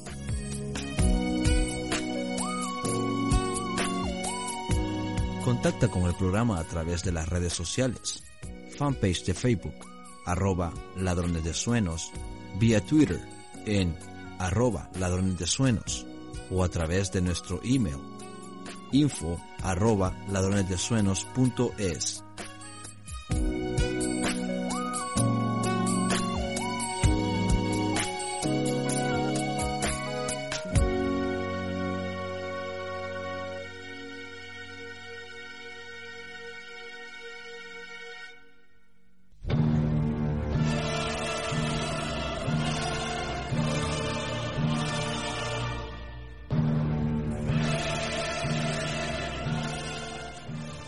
De Sueños, Crónicas Documentadas, con Fermín Mayorga, donde conoceremos casos insólitos ocurridos a lo largo de la historia.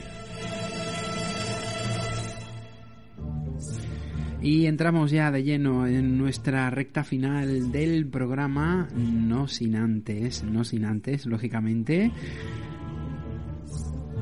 en acercarnos a nuestra sección de crónicas documentadas y para ello, como una noche más, contamos con nuestro querido y amigo Fermín Mayorga, a quien ya le damos las buenas noches. Fermín, ¿qué tal? ¿Cómo estamos? Hola, ¿qué tal? Buenas noches, muy bien, estupendamente. ¿Qué tal por ahí? ¿Qué tal, don Fermín? Muy buenas noches. Se te oye con una voz muy poderosa. Como si estuvieras aquí al ladito. Como si estuvieras con nosotros sentado aquí en el estudio. Bueno, eso es que las líneas funcionan bien, ¿sabes? Pero bueno, la verdad es que sí, tampoco estoy tan lejos ya de vosotros, porque estaba en Madrid, en la capital de España. Ahora estoy aquí cerquita de vosotros. Te vas, a hacer, te vas acercando, Fermín, eso está muy bien, ¿no? Claro, cada vez estamos más cerquita y por lo menos hay más posibilidades de que nos podamos ver pues quizás con más frecuencia, ¿no? Y en fin, todo se andará, todo se andará. Todo se andará, no hay que preocuparse tampoco. Bueno, Fermín, hoy nos has propuesto crímenes en carnavales, ¿no? Bueno, sí, vamos a hablar, un poco de esas mascaradas sangrientas que precisamente se desarrollaban durante la época del carnaval y cuando, bueno, pues una masa importante de gente eh, se disfrazaba con sus caretas determinadas, con sus trajes eh, al uso, eh, siempre criticados ¿no? por una parte de la sociedad que se ceñían al mundo del cristianismo y que veía el carnaval como algo negativo, pecaminoso y no bien visto. Y también cierto es que mm, algunos personajes pues aprovechaban estas eh, tumultuosas eh, juntas de personas en pueblos, en ciudades, eh, para con su máscara particular poder vengarse de algunas de las personas que en ese momento estaban en ese en ese mare magnum de personas unidas, disfrazadas, cantando, bailando al son de un tambor, etcétera, y eh, a sabiendas de quiénes eran determinados hombres o determinadas mujeres perfectamente bien eh, apertrechados con sus disfraces y conociendo a quién tenía que atacar, disparar en un momento determinado o apartar en una determinada calleja oscura y asesinar de un hachazo como uno de los de los crímenes que vamos a conocer pues eh, lleva a que precisamente tomen medidas eh, las propias eh, las propias órdenes gubernamentales que se dictaminaban para que se prohibiese en determinados momentos el carnaval pues por miedo precisamente a estas a ese tipo de venganzas a ese tipo de, de atropellos de crímenes que se cometían en determinados lugares. Y sin ir más lejos precisamente nos quedamos en el sur y en Granada más concretamente, y allá por 1875 nos vamos a encontrar, eh, bueno, pues en un carnaval muy particular que se celebra en, la ciudad granadina, donde un número importante de personas pasean por la calle Reyes Católicos, eh, bueno, pues intentando mm, divertirse, pero entre esa multitud de personas eh, hay un hombre que, que, va disfrazado, que está perfectamente identificado a posteriori cuando es detenido, ¿no? un hombre que va disfrazado con un, traje de, emulando a un bandolero, a alguien que, lleva una cara prácticamente casi tapada que no se le ve, pero que lleva el, típico atuendo de un bandolero que toda la gente en, esa época de finales del 19 pues querían ser y que no iba montado a caballo, pero que sí iba armado. Y esa, esa falsa pistola que aparentemente llevaba, pues realmente no era una falsa pistola, sino que era una pistola de verdad. Y en un momento determinado eh, había dos personas eh, con las que él eh, quería encontrarse frente a frente y entre la multitud pues disparar y rápidamente bueno pues correr entre ese grupo de personas para que realmente la gente eh, bueno pues no supiese quién había sido el asesino de esos dos hombres en este caso que había asesinado porque eh, bueno eran, eran inclusive familiares muy cercanos eran primos pero por el tema de herencias habían quedado digamos un poquito mal la familia muy mal y este hombre pues quería vengarse de aquellos que parece ser eh, al tener más dinero que él se habían apoderado de sus tierras que le pertenecían etcétera y quizás por su incultura y por su poco saber pues no supo em, cogerlas en su momento como debiera. Y bueno los otros se la usurparon y buscó precisamente el carnaval de en febrero de la época que hemos indicado precisamente para acabar con la vida de estas dos personas corre entre la multitud, pero eh, los disparos suenan y hay en cerca de, esa, de ese grupo que se está divirtiendo algunas eh, policías, algunos policías de la época que van a detener a, este falso bandolero. Y claro, le van, se van a hacer con su, con su pistola y al final, bueno, pues una vez que se es detenido eh, hay que mm, abrirle juicio, se le abre y se decide que sea precisamente ahorcado, ¿no? Y además se describe perfectamente el documento como el, el ejecutor de la, de la, de la condena en sí, eh, bueno, pues lo coge por las espaldas, por la chaqueta que, que llevaba, eh, lo lleva hasta, hasta el cadalso y ante una multitud importante de personas que asistían a las 8 en punto de la mañana para ver in situ ese ahorcamiento, eh, bueno, pues ven cómo lanzan fuera de, de, lo que era una, una mesa el cuerpo de, de, este personaje para que precisamente, bueno, pues eh, quede ahorcado. Además, un criado del, del, verdugo, en este caso, se lanza a los pies, a los pies del, de, este, de este José López Reina, dice el documento, que además, eh, bueno, pues ese subirse sobre los pies del mismo era precisamente para que eh, en un minuto como mínimo, un minuto y medio, rápidamente, bueno, pues eh, muriese, ¿no? De hecho, te dice el, documento que el cuerpo del reo, al, golpe, ¿no? Eh, comenzó a, inclinar la barba hacia el pecho, abrió la boca y ojos, poniendo estos en blanco y cerrándolos inmediatamente, quedando abierta aquella con la lengua algo, algo de fuera y negra, doblada su punta hacia la parte inferior e interna de dicha boca, con su rostro todo de color lívido, síntomas que acreditan la gran comprensión de la arteria, esófago, vasos yugulares arteriosos y venosos con elevación grande de la nuca, cuyos fenómenos indican toda la dislocación de la primera vértebra del cuello, lesión que cuando acontece por cualquier causa es mortal en el mismo momento, pasándose en toda la observación de su arroje al tiempo de minuto y medio y en que se advirtió ser ya cadáver. Así que, bueno, pues aquel que entre la multitud quiso escapar eh, a la hora de cometer este crimen en pleno carnaval, en plena, en plena fiesta, al final él también, unos meses después, le tocó pues eh, morir como aquellos que asesinó, él de manera enmascarada, con una máscara sangrienta, pero luego eh, le pusieron también de alguna manera eh, de forma carnavalesca en el patíbulo, como se acostumbraba a poner precisamente a muchos ríos, a veces con un saco, a veces con una túnica, una túnica negra. Y hay casos peores, ¿no? Donde no solamente se ha ejecutado a una persona eh, por haber cometido un crimen en carnavales eh, de esta manera, sino que inclusive hay casos mucho más em, brutales, ¿no? A la hora de, de, de, condenar a estos a estos personajes. Y sin ir más lejos, en Zamora, precisamente, en un pueblo de Zamora, en Formeselle, eh, va a acontecer también, va a acontecer también un, crimen espantoso donde, aprovechando precisamente la, nocturnidad y aprovechando también una de estas fiestas que era típica en, en, la época de 1841, bueno, pues también un grupo de personas bailando, disfrazándose, divirtiéndose en definitiva, como hacían eh, todo hijo de vecino en esos momentos, eh, dos personas que van en el grupo, en este caso son dos mujeres, que querían también de alguna manera vengarse de otras dos mujeres también cercanas, familiares de las mismas, siempre por lo mismo. Es cierto que coinciden en la mayoría de los casos que he descubierto de crímenes, al menos del siglo XIX, que es donde nos estamos centrando, coincide mucho con el tema de, las herencias ¿no? y el tema de, venganza por aquello de haberme quitado una tierra que era de mi padre y te la has llevado tú cuando se dijo en vida que o dijo padre que la tierra era para mí y no has obedecido la palabra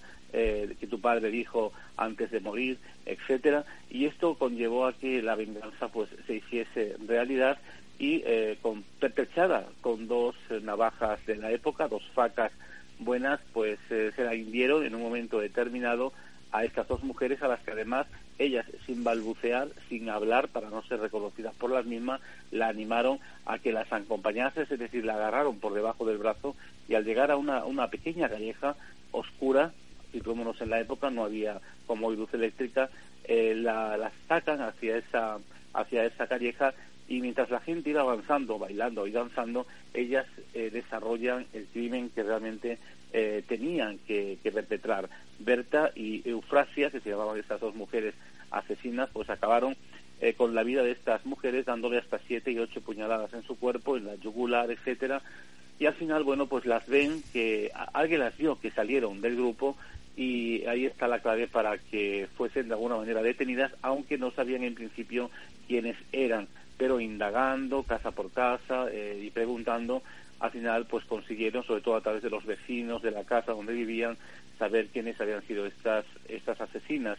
Y esas dos mujeres, pues también como le ocurrió a nuestro anterior hombre, el granadino, pues también van a tener que ser eh, condenadas públicamente, en este caso a, a garrote, públicamente a las ocho y, cuarto de la mañana, que era la hora, digamos, que siempre la justicia eh, utilizaba, ¿no? después de un buen, una buena comilona, digamos, un buen desayuno que le daban a las mismas, inmediatamente después eh, cometían ese tipo de delitos, pero además con el agravante de que exigían que sus cuerpos, una vez eh, hubiesen sido ya eh, muertos, fuesen recogidos y fuesen metidos en unas, en unas especies de, tinajas de, de, madera, de especie de botes grande, eh, y bueno, pues ahí eh, los metieran eh, ya fallecidos junto con algunas sabandijas, junto con determinados animales que, digamos, eh, solían comer carne humana y lanzarlo a, un río cercano a, la ciudad. Y esta fue, estas fueron dos crímenes espantosos que se cometieron en carnavales, amén de otros muchos que sin duda alguna estarán merodeando por ahí y simplemente hay que acercarse a la hemeroteca para encontrarlos porque no es tan difícil, ¿no? Así que los aquellos oyentes interesados en estos temas de la criminología carnavalesca, eh, yo les invito a que se metan en, los diferentes periódicos que hay a través de la red, en esos buscadores, en esas hemerotecas de los mismos, para que eh, poniendo en esos buscadores este tipo de, de crímenes, crímenes, crímenes carnavalesco, carnaval sangriento, pues le van a salir infinidad de crímenes, no solamente aquí en España, sino también en, América Latina, donde nos encontramos pues un número importante también de estos crímenes en diferentes eh, países como Colombia, eh, inclusive en México, he podido ver algunos también, y en algunos otros países de Latinoamérica como Argentina. Eh, por lo tanto, el mundo del carnaval tenemos que tener mucho cuidado porque no solamente a veces es la fiesta, es la alegría, lo que se cuece en el mismo, sino que también existe ¿no? ese misterio de la muerte, ese misterio de la sangre, ese, ese misterio ¿no? donde al final eh, se consigue eh, por parte de aquellos que lo intentan desarrollar pues el terror, el pánico en un momento determinado y el que durante varios días o meses se siga hablando de esos hechos en un determinado pueblo porque va a ser la comidilla que alimente, eh, bueno, pues a veces las, los dides y diretes de unos y de otros intentando eh, ser Sherlock Hall para demostrar, o oh, pues yo he visto a fulanito por a, esa hora caminando por aquella, por aquella calle, o he escuchado que fulana la vieron pasar por allí, eh, podrían ser ellos, ese morbo que se crea en torno a este mundo de la criminología, de este mundo del misterio, donde sin duda alguna eh, la realidad sangrienta y en este caso a través de, la máscara pues se ponía eh, haciendo acto de presencia eh, a través o a veces de una determinada navaja, a veces de un, de un revólver y también, como no, como en el crimen, el crimen que, comentaremos a continuación, a través del hacha. No he querido interrumpirte en ningún momento, Fermín, porque eres una eh, institución documentada. Pero eh, yo creo que esto es lo que da origen durante una porción de, Yo creo que en varias ocasiones políticas se han suspendido los carnavales precisamente por estas tropelías, ¿no? Así es, así es. Y la justicia además ponía bandos, determinados bandos, antes de que llegase la fecha, anunciando de que quedaba prohibida la fiesta carnavalesca porque inclusive, bueno, hubo atentados en fechas de carnavales para acabar con la vida de algún que otro monarca. Por lo tanto, eh, era más que evidente que los eh, que en ese momento controlaban a la sociedad, desde los gobiernos instaurados, pues tuviesen que tomar estas medidas para que realmente esto no llegase a suceder, porque inclusive algunos llevaban bombas escondidas eh, bajo esos disfraces y al pasar pues por la puerta de un determinado, yo qué sé, eh, una casa eh, monárquica o cualquier tipo de casa de un político, a veces avanzaban por la misma ventana. Recordemos que en esa época pues la politización estaba muy a flor de piel, la gente vivía y sentía mucho quizás por la incultura que tenía también pues estas realidades políticas, ¿no? Como hasta hace bien poco hemos visto en muchísimos pueblos, ese fanatismo político y a veces se ocurrían ese tipo de venganzas, ese tipo de atropellos que hacía precisamente que eh, ocurriese ¿no? ese tipo de desgracias y ya lo había que pararla porque no era un, un, caso determinado, sino que a lo mejor en un año pues eh, ocurrían eh, determinados crímenes, ¿no? Con un número elevado de, de ellos y esto, eh, bueno, pues de alguna manera sorprendía a las autoridades y ellos dictaminaban, no solamente aquí en España, sino también en América Latina, cuando estaba gobernada por los españoles, a frenar esta realidad porque los crímenes estaban, estaban a flor de piel, estaban en todo momento eh, en la calle, no en todos los lugares, pero sí eh, constantemente y durante todos los años eh, solía haber este tipo de atropellos. Y lo mejor era crear los bandos para que esto realmente pues no, no sucediese. Totalmente, yo creo que de hecho en este tipo de ocasiones, pues precisamente se aprovechaban todo este tumulto y todos mm, estos disfraces, ¿no? Un poco para enmascarar y que fuese más dificultoso el poder encontrar a estos asesinos en cierta forma, ¿no? Sí, porque además piensa que eh, inclusive, eh, yo que sé, dentro de la propia monarquía o dentro de los propios grupos políticos, a veces estos instaban y pagaban a determinadas personas para que se infiltrasen dentro de, estos grupos carnavaleros para desarrollar este tipo de, actividades. Y ahí te encuentras, sobre todo en pueblos, en pueblos no muy grandes, más bien pequeños, pues a personas que han sido pagadas precisamente por un determinado terrateniente, por un determinado latifundista, como es el caso de, que vamos a hablar ahora, que sucede precisamente en Extremadura, pero que vale perfectamente para cualquier lugar donde el latifundio eh, forma parte de su realidad, ¿no? En este caso puede ser Andalucía, con sus grandes dehesas, mm. con sus grandes territorios en manos de los típicos señoritos de antaño, y que estos, que no van a sonar, pero que sí van a invitar a otros personajes inferiores, emborrachándoles en un momento determinado y entregándole un determinado arma le van a decir que aprovechen el carnaval de una manera clandestina para acabar con la vida de una determinada persona, una persona también honorable o pudiente en ese momento, pero que inclusive entre estas élites existía el yo ser más que tú. No, no sé, mi familia es más importante que la tuya, o yo tengo más metros que tú de tierra. Y también existía eso dentro de, estas, de estos grupos y a veces esas venganzas pues eh, venían, ¿no? Es un poco lo que pasó, lo que pasó, por ejemplo, en Puerto Rico, ¿no? En, Extremadura, que no tiene nada que ver con el tema que vamos a hablar, pero ahí venían esas, esos choques, ¿no? De trenes entre dos familias ricas, pudientes de la población, eh, que bueno, una siempre decía que era más que la otra y la otra siempre decía que no, que ellos tenían mucho más que ellos y ahí se creaban rencillas y se creaban entonces y, sucedió lo que sucedió. Pues en este caso lo mismo, ¿no? Eh, es en un pueblo de Extremadura, un pueblo pequeñito, un pueblo que se llama Capilla, y ahí eh, va a suceder un, hecho pues tremendo donde eh, bueno pues un señorito de, la zona va a, pagar a un determinado trabajador que trabaja en su finca al que va a emborrachar, a embriagar previamente y al que le va a entregar en principio bueno pues una faca y un hacha para que eh, lo esconda, lo esconda dentro de un disfraz que él va a llevar pues de los típicos disfraces de máscaras que se hacían en los pueblos, gente eh, rellenando, bueno, pues lo que eran determinados pantalones de personas mayores, de personas viejas, algunos se disfrazaban inclusive pues de mujer eh, anciana y, aparentemente parecían eso, mujeres ancianas, era un poco el reír de la gente, la gente se, se divertía con eso, pero detrás de ese, de ese traje de, anciana iba un asesino, iba un asesino que además tenía la idea de, de acabar con la vida de ese otro eh, señor noble que le gustaba disfrazarse en un momento determinado y que aprovechando un momento determinado con el mismo hacha que llevaba él pensaba que se podía salir del grupo eh, bueno pues le va a cometer dando en un momento cuando se encontraba de espalda le va a cometer dándole un hachazo en pleno cuello.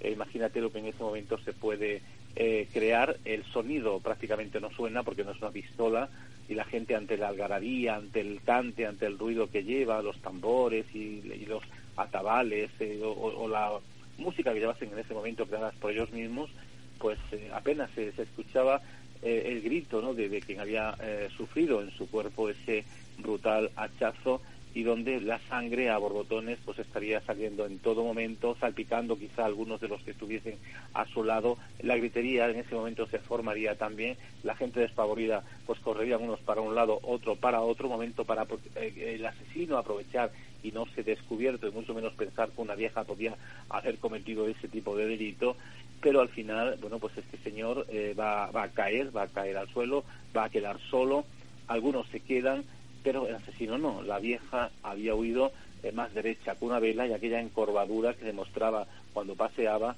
pues le había desaparecido y tan tranquilo se marchó con su hacha y con su navaja, aunque lo único que utilizó fue precisamente esta primera arma que hemos indicado, ¿no? El, hacha como tal.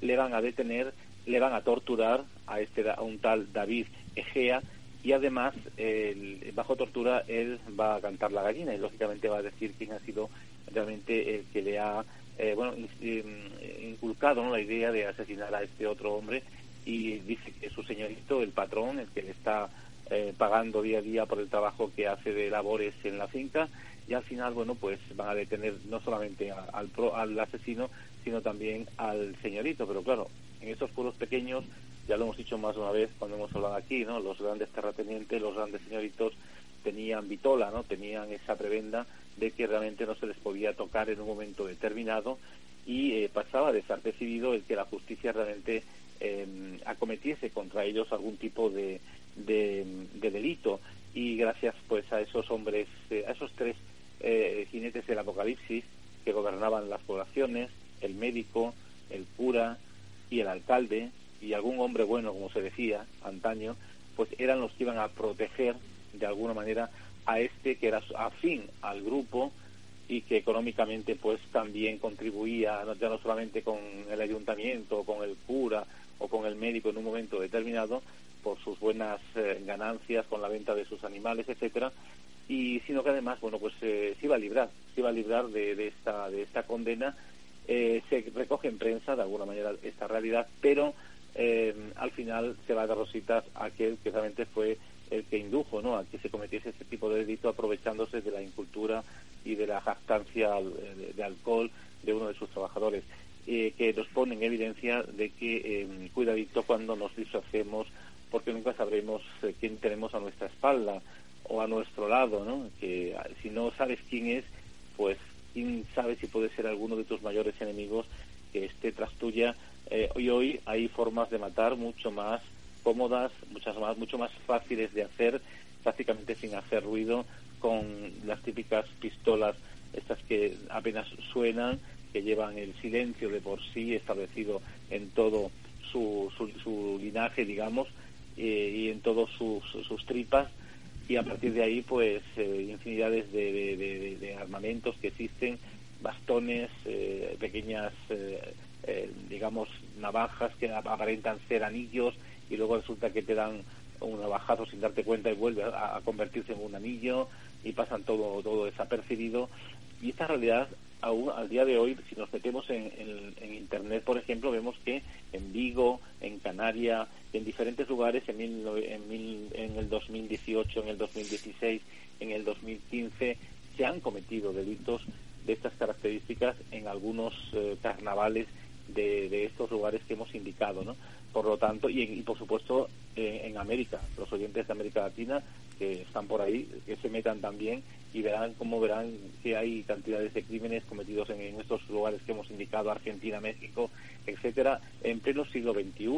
Por lo tanto, aunque hablemos del siglo XIX, esto eh, no quiere decir que se cortase en un momento determinado, sino que continúa practicándose este tipo de delitos, hoy quizás por otro tipo de historias, drogas, tráfico de cualquier otro tipo de, historias y, conlleva que a veces pues la muerte haga, haga acto de presencia en el cuerpo de alguien que está completamente mascarado y de ahí no lo de estas mascaradas sangrientas que ponen de relieve eh, a lo que el hombre es capaz aprovechándose precisamente de esa coyuntura de que no saben quién soy no saben de qué color tengo la cara ni siquiera saben eh, quién puedo ser porque cuando uno se viste de máscara, aunque tengas un pequeño, una pequeña cojera, no te van a identificar, porque son muchos a lo mejor los que van haciendo ese papel de cojo. Por lo tanto, nadie sabe si eres cojo de verdad o no, y eso eh, juega a tu favor, para que realmente no, no, no te delaten, porque habrá 100 cojos en ese momento cuando tú estás paseando en un determinado desfile o en una fiesta determinada organizada en una plaza de un pueblo, etcétera. Cuidado con los carnavales, que todavía Satanás también a veces vestido de Jesucristo aparece en esas aglomeraciones. Anda solo por ahí, la verdad que sí. Curiosos y no menos espeluznantes algunos de estos casos que nos has contado y muchos que por supuesto eh, quedarán por ahí, pero tenemos que amoldarnos al tiempo que tenemos. Lógicamente ya nos gustaría que estuvieses con nosotros aquí eh, contándonos mm, muchísimos más, como siempre, Fermín, eh, darte las gracias por acercarnos a todas estas historias que, como bien sabemos, em, tú eh, estudias a fondo para luego contarnos la realidad de todo lo que ha ocurrido en sí y, y como siempre, pues emplazarte a una nueva cita, lógicamente. Por supuesto, ahí estaremos como siempre Y por cierto, no sé cómo estará hoy la señorita del palco número 5, o no se encuentra. Sí, ella está siempre con nosotros, ya lo sabes tú. Ese espíritu, ese duende, ese duende que nunca puede faltar en Ladrón de Sueños y que da esa fuerza ¿no? al programa. Es el comodín, el comodín del programa. De todas maneras, Fermín, es maravillosa tu explicación. Eh, como siempre, nos llenas de eh, cosas que no sabíamos, que ignorábamos pero sin duda en la próxima ocasión te esperamos también con más cosas, ¿no? Pues sí, porque además este es un trabajito ahora de recopilación de algunos casos importantes ahí de vuestra zona, además, de los Guájares y toda esa zona por ahí, muy interesante, que ya pondremos, ya pondremos en, situación en otro programa y que, bueno, pues va a venir muy bien para los granadinos y no granadinos, pero sobre todo vamos a recuperar historias de misterios perdidas de esas zonas que están por ahí y que lo que hay simplemente es que, eh, encontrarlas ¿no? para luego transmitirlas y no queden en el olvido. Pues besos de la señorita del palco número 5. Te damos las gracias como siempre y las buenas noches y hasta la próxima que será muy prontito. Venga, así, así sea. besos para la señorita del palco número 5. Un fuerte abrazo para todos. Buenas noches. abrazos para ti. Hasta luego, hasta luego. Hasta luego.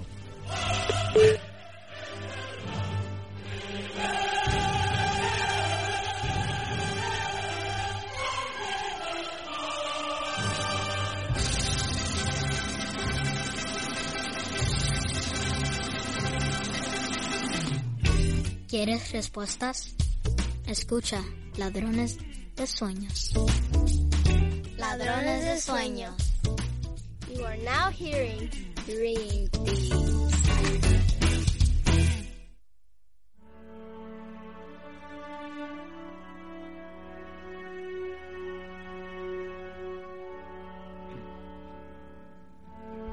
Y bueno, como siempre, todo lo que comienza pues tiene un final, lógicamente, y este ha llegado para este programa.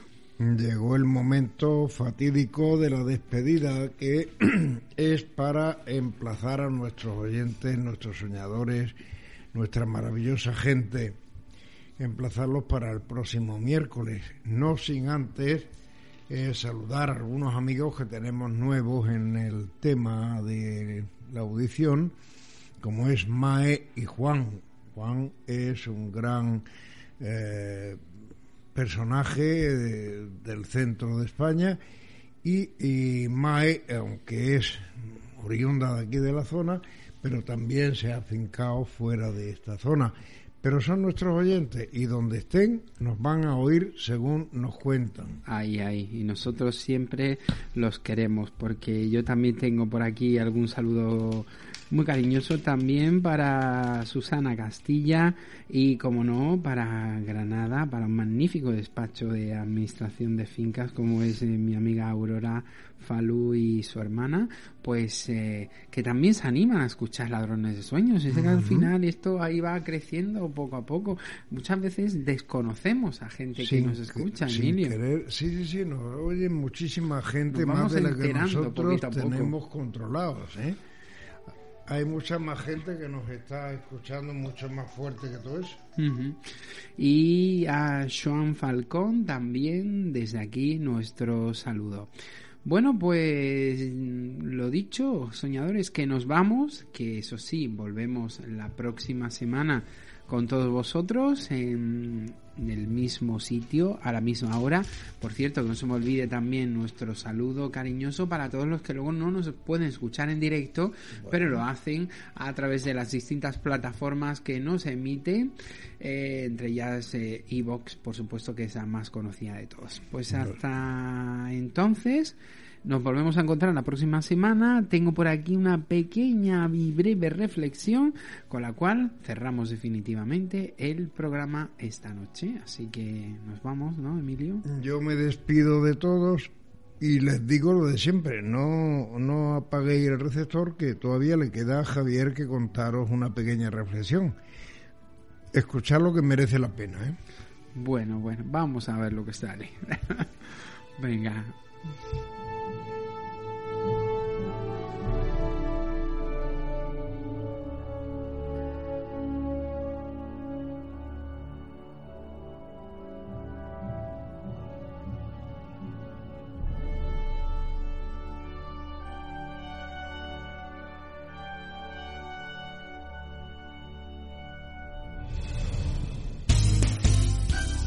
Escuchando Ladrones de Sueños. You are now hearing Dream Thieves. Ladrones de Sueños. Llega el momento de Imaginemos. En Ladrones de Sueños reflexionamos contigo.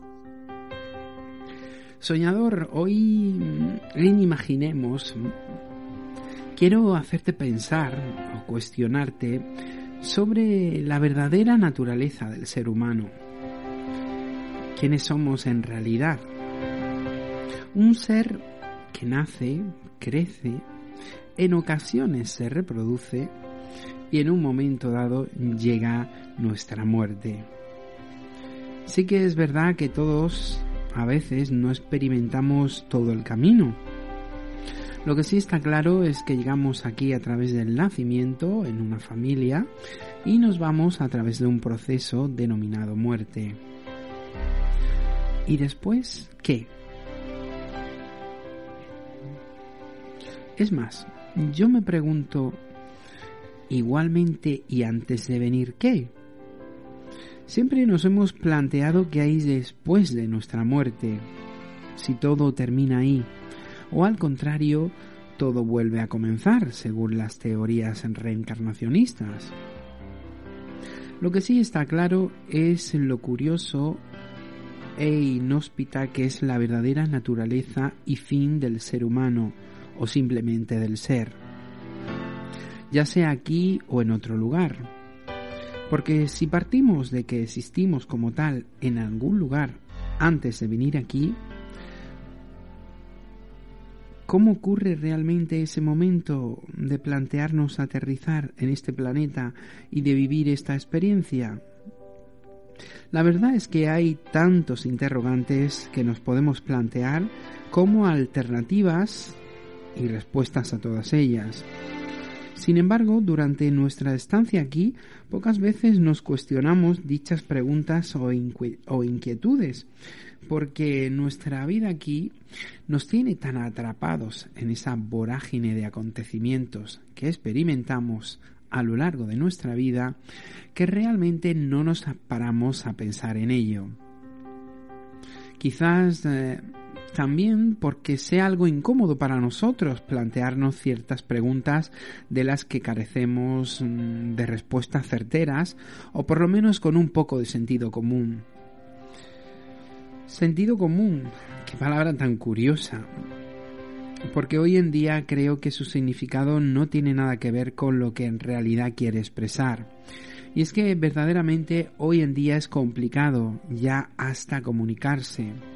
Porque tú expresas en palabras una cosa que piensas y ahora bien, depende del receptor del mensaje y cómo lo procese. En realidad hay tantas cosas que parecen tan sencillas y que sin embargo son las que más nos complican la vida. Por ejemplo, entenderse entre dos personas. Hoy en día todo lo que expresamos o decimos es cuestionado por todo aquel que nos escucha o nos lee en el caso de que nos expresemos por escrito. Y es que todo cuanto haces o dices ha de ser cuestionado o valorado. Y si no, pararos a pensar un momento. ¿Os dais cuenta que hoy en día la mayoría de programas de televisión que más éxito tienen son aquellos en los que vemos la vida de alguien y nos dedicamos a criticarla, a alegar o, ¿por qué no?, opinar qué es lo correcto o lo incorrecto.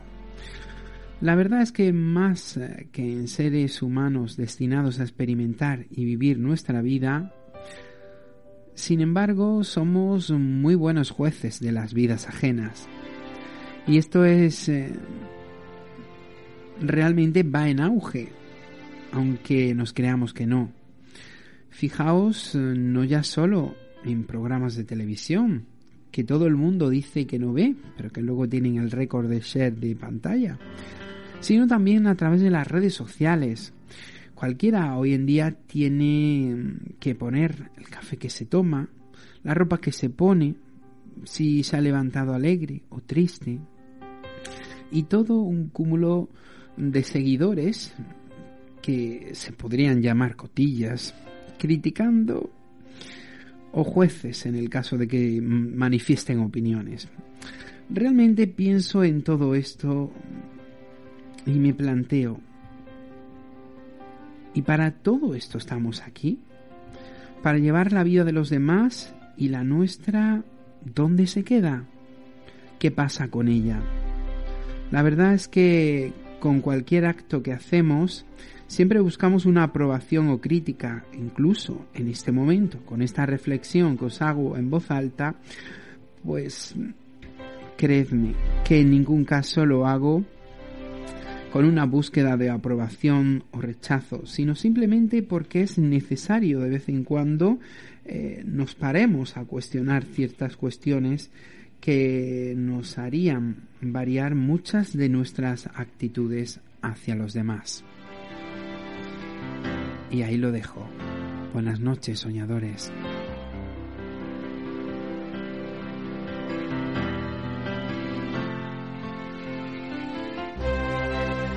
Las opiniones vertidas en este programa son de exclusiva responsabilidad de quienes las emiten y no representan necesariamente el pensamiento de la dirección del programa ni de la emisora.